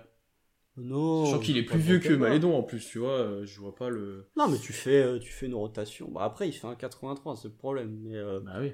Tu vois qu'un un, un- un Cameron Thomas, par exemple, il peut jouer. Je le vois, défensivement, ça va être compliqué, mais il peut Je- jouer deux. je le vois plus dans Cameron Thomas en. Oui, je le vois plus avoir un rôle, ou même à côté de Shea, où Shea joue un et lui, voilà, il bénéficie de- des espaces pour shooter. Je peux plus concevoir ça que un Davion Mitchell. Sharif Cooper, pareil, pas très grand, euh, voilà, c'est. Il, est il a le même âge que Malédon, quoi. À part, Ouais, fran- bah. franchement, à part une superstar, je ne vois pas prendre un, un guard. Alors, je sais qu'il faut pas drafter au poste, mais j'ai pas l'impression qu'on va le faire. Bah, Kemba casse les couilles. hein, très honnêtement. C'est ça, honnêtement, le truc de Kemba, ouais, ça, ça fait Le truc un. de Kemba, il casse les couilles. hein. Mais euh, après, euh, je sais pas, drafter un guard, il y a guard et guard. Euh, Treman, c'est un poste 1, mais par contre, si tu prends, euh, je sais pas, Cam- Cameron Thomas, il est un peu petit pour jouer euh, 2-3. Si tu prends un Moody, c'est un swingman, Ah c'est non, un 2-3. Moody c'est bien, Moody c'est- ça me va. Donc, euh, tu Moody, peux c'est pas le partir même profil. situation. Non, mais c'est des joueurs. Là, on parle de la draft, donc euh, voilà. Mais c'est des joueurs. Genre, moi, je vois pas en fait avec ce que Shea a montré au poste 1 cette saison. Je trouve pas ça déconnant. Genre les soirs où Kemba joue pas, si jamais il est tradé ou ne sais-je, je trouve pas ça déconnant d'avoir des soirs où t'as un espèce de back courte avec Shea qui est poste 1 qui crée un petit peu pour les autres avec un, un Cameron Thomas ou un Moses Oui. Moody que t'envoies en mode euh, Ça, full scoring pour lui-même. Ça, ça, je suis d'accord. Avec Shea euh, qui joue qu'à tous les ballons, ça, je suis d'accord. Je préfère ça je- que de drafter un, un guard qui doit jouer balle en main, etc., un autre vrai meneur. Ça, ça m'embête plus. Bah, après, je- ça, ça dépend, tu vois, c'est encore Kemba, mais les soirs où Kemba joue pas, je trouve pas ça déconnant d'avoir là pour le coup, allez, un, un Treman par exemple, même s'il est un peu bas, un Treman qui joue genre euh, balle en main et qui crée pour les autres, avec un Shea qui est plus dans un registre scoring. Ouais, mais c'est les matchs où Kemba joue pas et t'as quand même Malédon et Jérôme en sortie de banc. Ah bah ça c'est le problème, mais Ouais. euh, en même temps, euh, on va pas drafter juste pour drafter en, en, en se disant, euh, moi en fait j'ai pas envie qu'on on ne draft pas des joueurs en se disant ah oui il y a machin à ce poste-là, il y a Non, non, machin mais ça, je suis d'accord. Je suis d'accord. En fait, je me disais juste que j'ai du mal à avoir un guard juste parce que euh, t'as une. pour le coup, là, il y a un vrai embouteillage plus qu'au poste 4 ou vend ça. Euh, j'ai plus l'impression que c'est pas en termes de j'ai pas envie de l'avoir, c'est en termes de comment on va réussir à le faire jouer pour le développer. Il va falloir que tu fasses des sacrifices dès maintenant, et je pense pas que tu as envie de sacrifier Malédon, Kemba tu pourras pas, donc c'est Ty Jérôme quoi, mais t'as déjà quand même beaucoup de meneurs. Mais ouais, mais dans ce cas-là, tu fais euh, Scotty Barnes en 6, euh, Kate Jones en 16, Isaiah Jackson en 18 et JT Thor Ouais, en mais là- 34. Mais là, que des grands. Bah non, non, je te dis pas de prendre que des grands non plus, parce que je veux Suggs ou Green, mais eux, eux, tu sais que de toute façon ils vont jouer, tu vois, t'as pas de doute. Oui, mais Suggs ou Green, euh, bonne chance hein, pour les récupérer, hein, très honnêtement. Ouais. Moi, je suis pas, voilà. Ah, je pense que ça va être dur. Après, Je suis pas sûr qu'on y arrive. Malédon, avec tout ce, avec, euh, tout ce qu'on dit de bien sur lui, euh, calmez-vous, hein, c'est pas un meneur All-Star sur sa saison rookie, il a pas prouvé que c'est un meneur All-Star. C'est un role-player, mais un role-player, un bon role-player, sorti de banc 25 minutes. Mais c'est pas non plus. euh, Enfin, moi, je, si j'ai un joueur, si j'ai par exemple un. Allez, euh, je ne sais pas moi, si j'ai un, un Moody, même si c'est pas le même poste, un Moody ou un Booknight, vas-y, moi je j'ai aucun problème à le faire passer devant Malédon dans la rotation. Hein. Ouais. C'est Kemba qui fait chier, mais euh, moi je, ça me dérange pas de rajouter un jeune qui potentiellement, je mettrais moins de minutes à Kemba, je m'en fous, mais euh, moi, d'un point de vue purement Malédon, ça me Ah, mais dérange pas de faire passer quelqu'un devant lui. Oui, mais là, moi je te parle d'un autre vrai guard. Je parle pas d'un autre joueur. Je veux dire, Mitchell devant Malédon, je suis pas sûr que. On déconne pas quand même. Ouais, ça se défend vraiment. Hein. On déconne pas. il Ah non, je suis-. Ah, tu, tu sais pas. Tu sais il est plus vieux. Oui, bah, il est Non plus- mais David Mitchell, il peut scorer à trois niveaux. À quel moment euh, Malédon peut scorer à, à un niveau déjà? Ah, ça aussi, clippez-le des fois que ça. Non mais il a une bonne marche comme, je- comme vous, euh, dans le chat effectivement. Mais euh, est-ce que sa marge, elle est vraiment incroyable au point de se dire je vais pas prendre machin parce qu'il va potentiellement me piquer des mutes à Malédon? Pff, Non. Non, je te dis Alors- pas ça, mais je te dis que là, pour le coup, pour trouver du temps de jeu à tout le monde, si c'est des mecs pas très polyvalents, c'est ça qui est compliqué. Bah t'envoies Kemba. Ouais, c'est, je te dis, le problème vient d'une personne. Quel problème Il vient de Kemba Walker en fait au bout d'un moment genre euh, t'envoies Kemba et tu récupères euh, tu récupères je sais pas Kevin Love m'en fous mais tu c'est vrai que niveau poste, en fait, c'est plus arrangeant. C'était juste ça qui allait bien avec Orford. bah Orford ouais il comblait des trous donc euh, Oui, mais Constant, il aime bien tacler Malédon, c'est son grand sport. mais c'est pas mon grand sport c'est juste Parce qu'il il sait qu'on l'aura pas en podcast, du coup, il se permet. mais non bah alors déjà à partir du moment où vous m'entendrez dire du bien de quelqu'un juste qu'on potentiellement on peut l'avoir en Non, podcast mais- c'est le moment où je parlerai il a, plus, il a même plus de limite. Tu... Mais non, mais. Eh, Théo Malédon, alors très honnêtement, hein, vous me dites dans le chat, Théo Malédon, s'il n'était pas français, est-ce que vous seriez tous in love de lui? Ah, Non, vous diriez c'est un bon joueur, et vous seriez pas en mode, dès qu'on dit un truc négatif sur Malédon, vous êtes en mode Ah là là, c'est terrible, qu'est-ce qu'il raconte? Je dis pas que. Je viens de vous dire que Malédon, pour moi, c'est un joueur qui peut jouer 25 minutes en sortie de banc dans une équipe compétitive. Je vous dis pas Ouais, que mais- c'est un joueur nul. Non, mais là, oui, tu présentes un peu mieux que ce que t'as dit avant, où t'as dit Mitchell, il est meilleur que lui. Ça t'as aucune certitude et t'étais dur. Je suis désolé. Mais en tout cas, tu, tu regardes juste les profils. Potentiellement, c'est pas déconnant de dire que Malédon est meilleur que Davion Mitchell, mais c'est pas déconnant non plus de dire que Davion Mitchell est potentiellement meilleur que Malédon. Bah, ça dépend ce C'est pas parce qu'ils ont pas foutu le pied en, en NBA qu'ils sont genre Kate Cunningham, il a pas foutu les pieds en NBA, mais je pense Oui. que on peut raisonnablement dire qu'il est meilleur que Théo Malédon. Keon Johnson, il a pas mis un pied en NBA, mais je pense que vous pouvez raisonnablement dire qu'il est meilleur que Malédon aussi. J'ai vu une rumeur Miles Turner, Kellan Martin contre Malédon, Robbie, pick 18 et First 2023. Moi j'aime bien Master. moi. Ah oui, non, mais ça j'aime bien, mais le trade n'a aucun sens. Et Kylian Martin, je ne sais même pas qui c'est. Le trade n'a aucun sens. Bah, à moins que les, les Pacers aient vraiment envie de se mettre en mode full rebuild. Ouais. Bah, Et je vois pas le. J'ai pas vu passer ça en plus. Donc, euh. donc, Ouais, Miles. Turner, j'aime bien. hein, mais, euh, Moi, j'aime bien Miles Tout le monde aime bien Miles Turner maintenant, vu la saison qu'il a fait, je crois. Ah, bah, Tout le monde aimerait bien l'avoir de- devant nos fans de Boston, devant contrat, de- euh, ouais. Mais euh... non, mais par contre, Devion Mitchell est pas un, un second tour. hein. Non, peut-être qu'il parlait de Malédon pour le coup dans le chat. Hmm. Mais, Euh, Kate, c'est un top combien en, D... en D1 et NBA C'est dur ça, hein. Non, alors là pour le coup. euh, Ouais, c'est trop dur. Je sais pas. Surtout qu'il va être dans une équipe. Ah, qu'est-ce qui... est-ce qu'elle sera si nulle que ça? Non, elle va aller en playoff l'année prochaine. Elle sera pas si nulle que ça, elle sera pas si nulle que ça. Non. Ah bah. Mm, non. mm, mm. Donc, euh, ouais, il, aura, il aura peut-être, il sera déjà peut-être haut dans le classement, effectivement. Effectivement. Bah, en tout cas, il peut être, euh, il peut être genre All-Star, euh, Rapidement. surtout à l'Est, il peut être All-Star, genre un des rookies, hein, suffit que l'autre il commence à performer et que les comme Pistons soient quoi. bien classés. Il est pas All-Star la première année par contre. Oui, mais dans le, dans le profil de. le profil, C'est ouais. couillu des trois Ouais, en non, c'est vrai, mais c'est. Faut voir un Jeremy peu Grant, ce qui se passe. Kate Cunningham, Stewart, Sadiq Bey. Isaiah Stewart, bon, Kylian Ah, Hayes ouais. qui va peut-être jouer euh, un jour. euh, Confé- conférence Est. pas oublier la conférence Est. Euh, bon. Ouais. Les Knicks étaient bien en playoff cette année, hein. De quoi? Les Knicks étaient bien en playoff cette année et personne les mettait. Hein. Bah ouais. Donc voilà. Euh, il est 18h, on va passer en mode de road foot, donc on va vous laisser là. Merci à tous. De... Ah oui, Amidou, t'as même pas cité Amidou. Ouais, je suis obligé de te- de m'arrêter là. Pour... Il y a Amidou peut-être l'année prochaine. Qui est free agent, Amidou, tu veux pas le re-signer? free agent.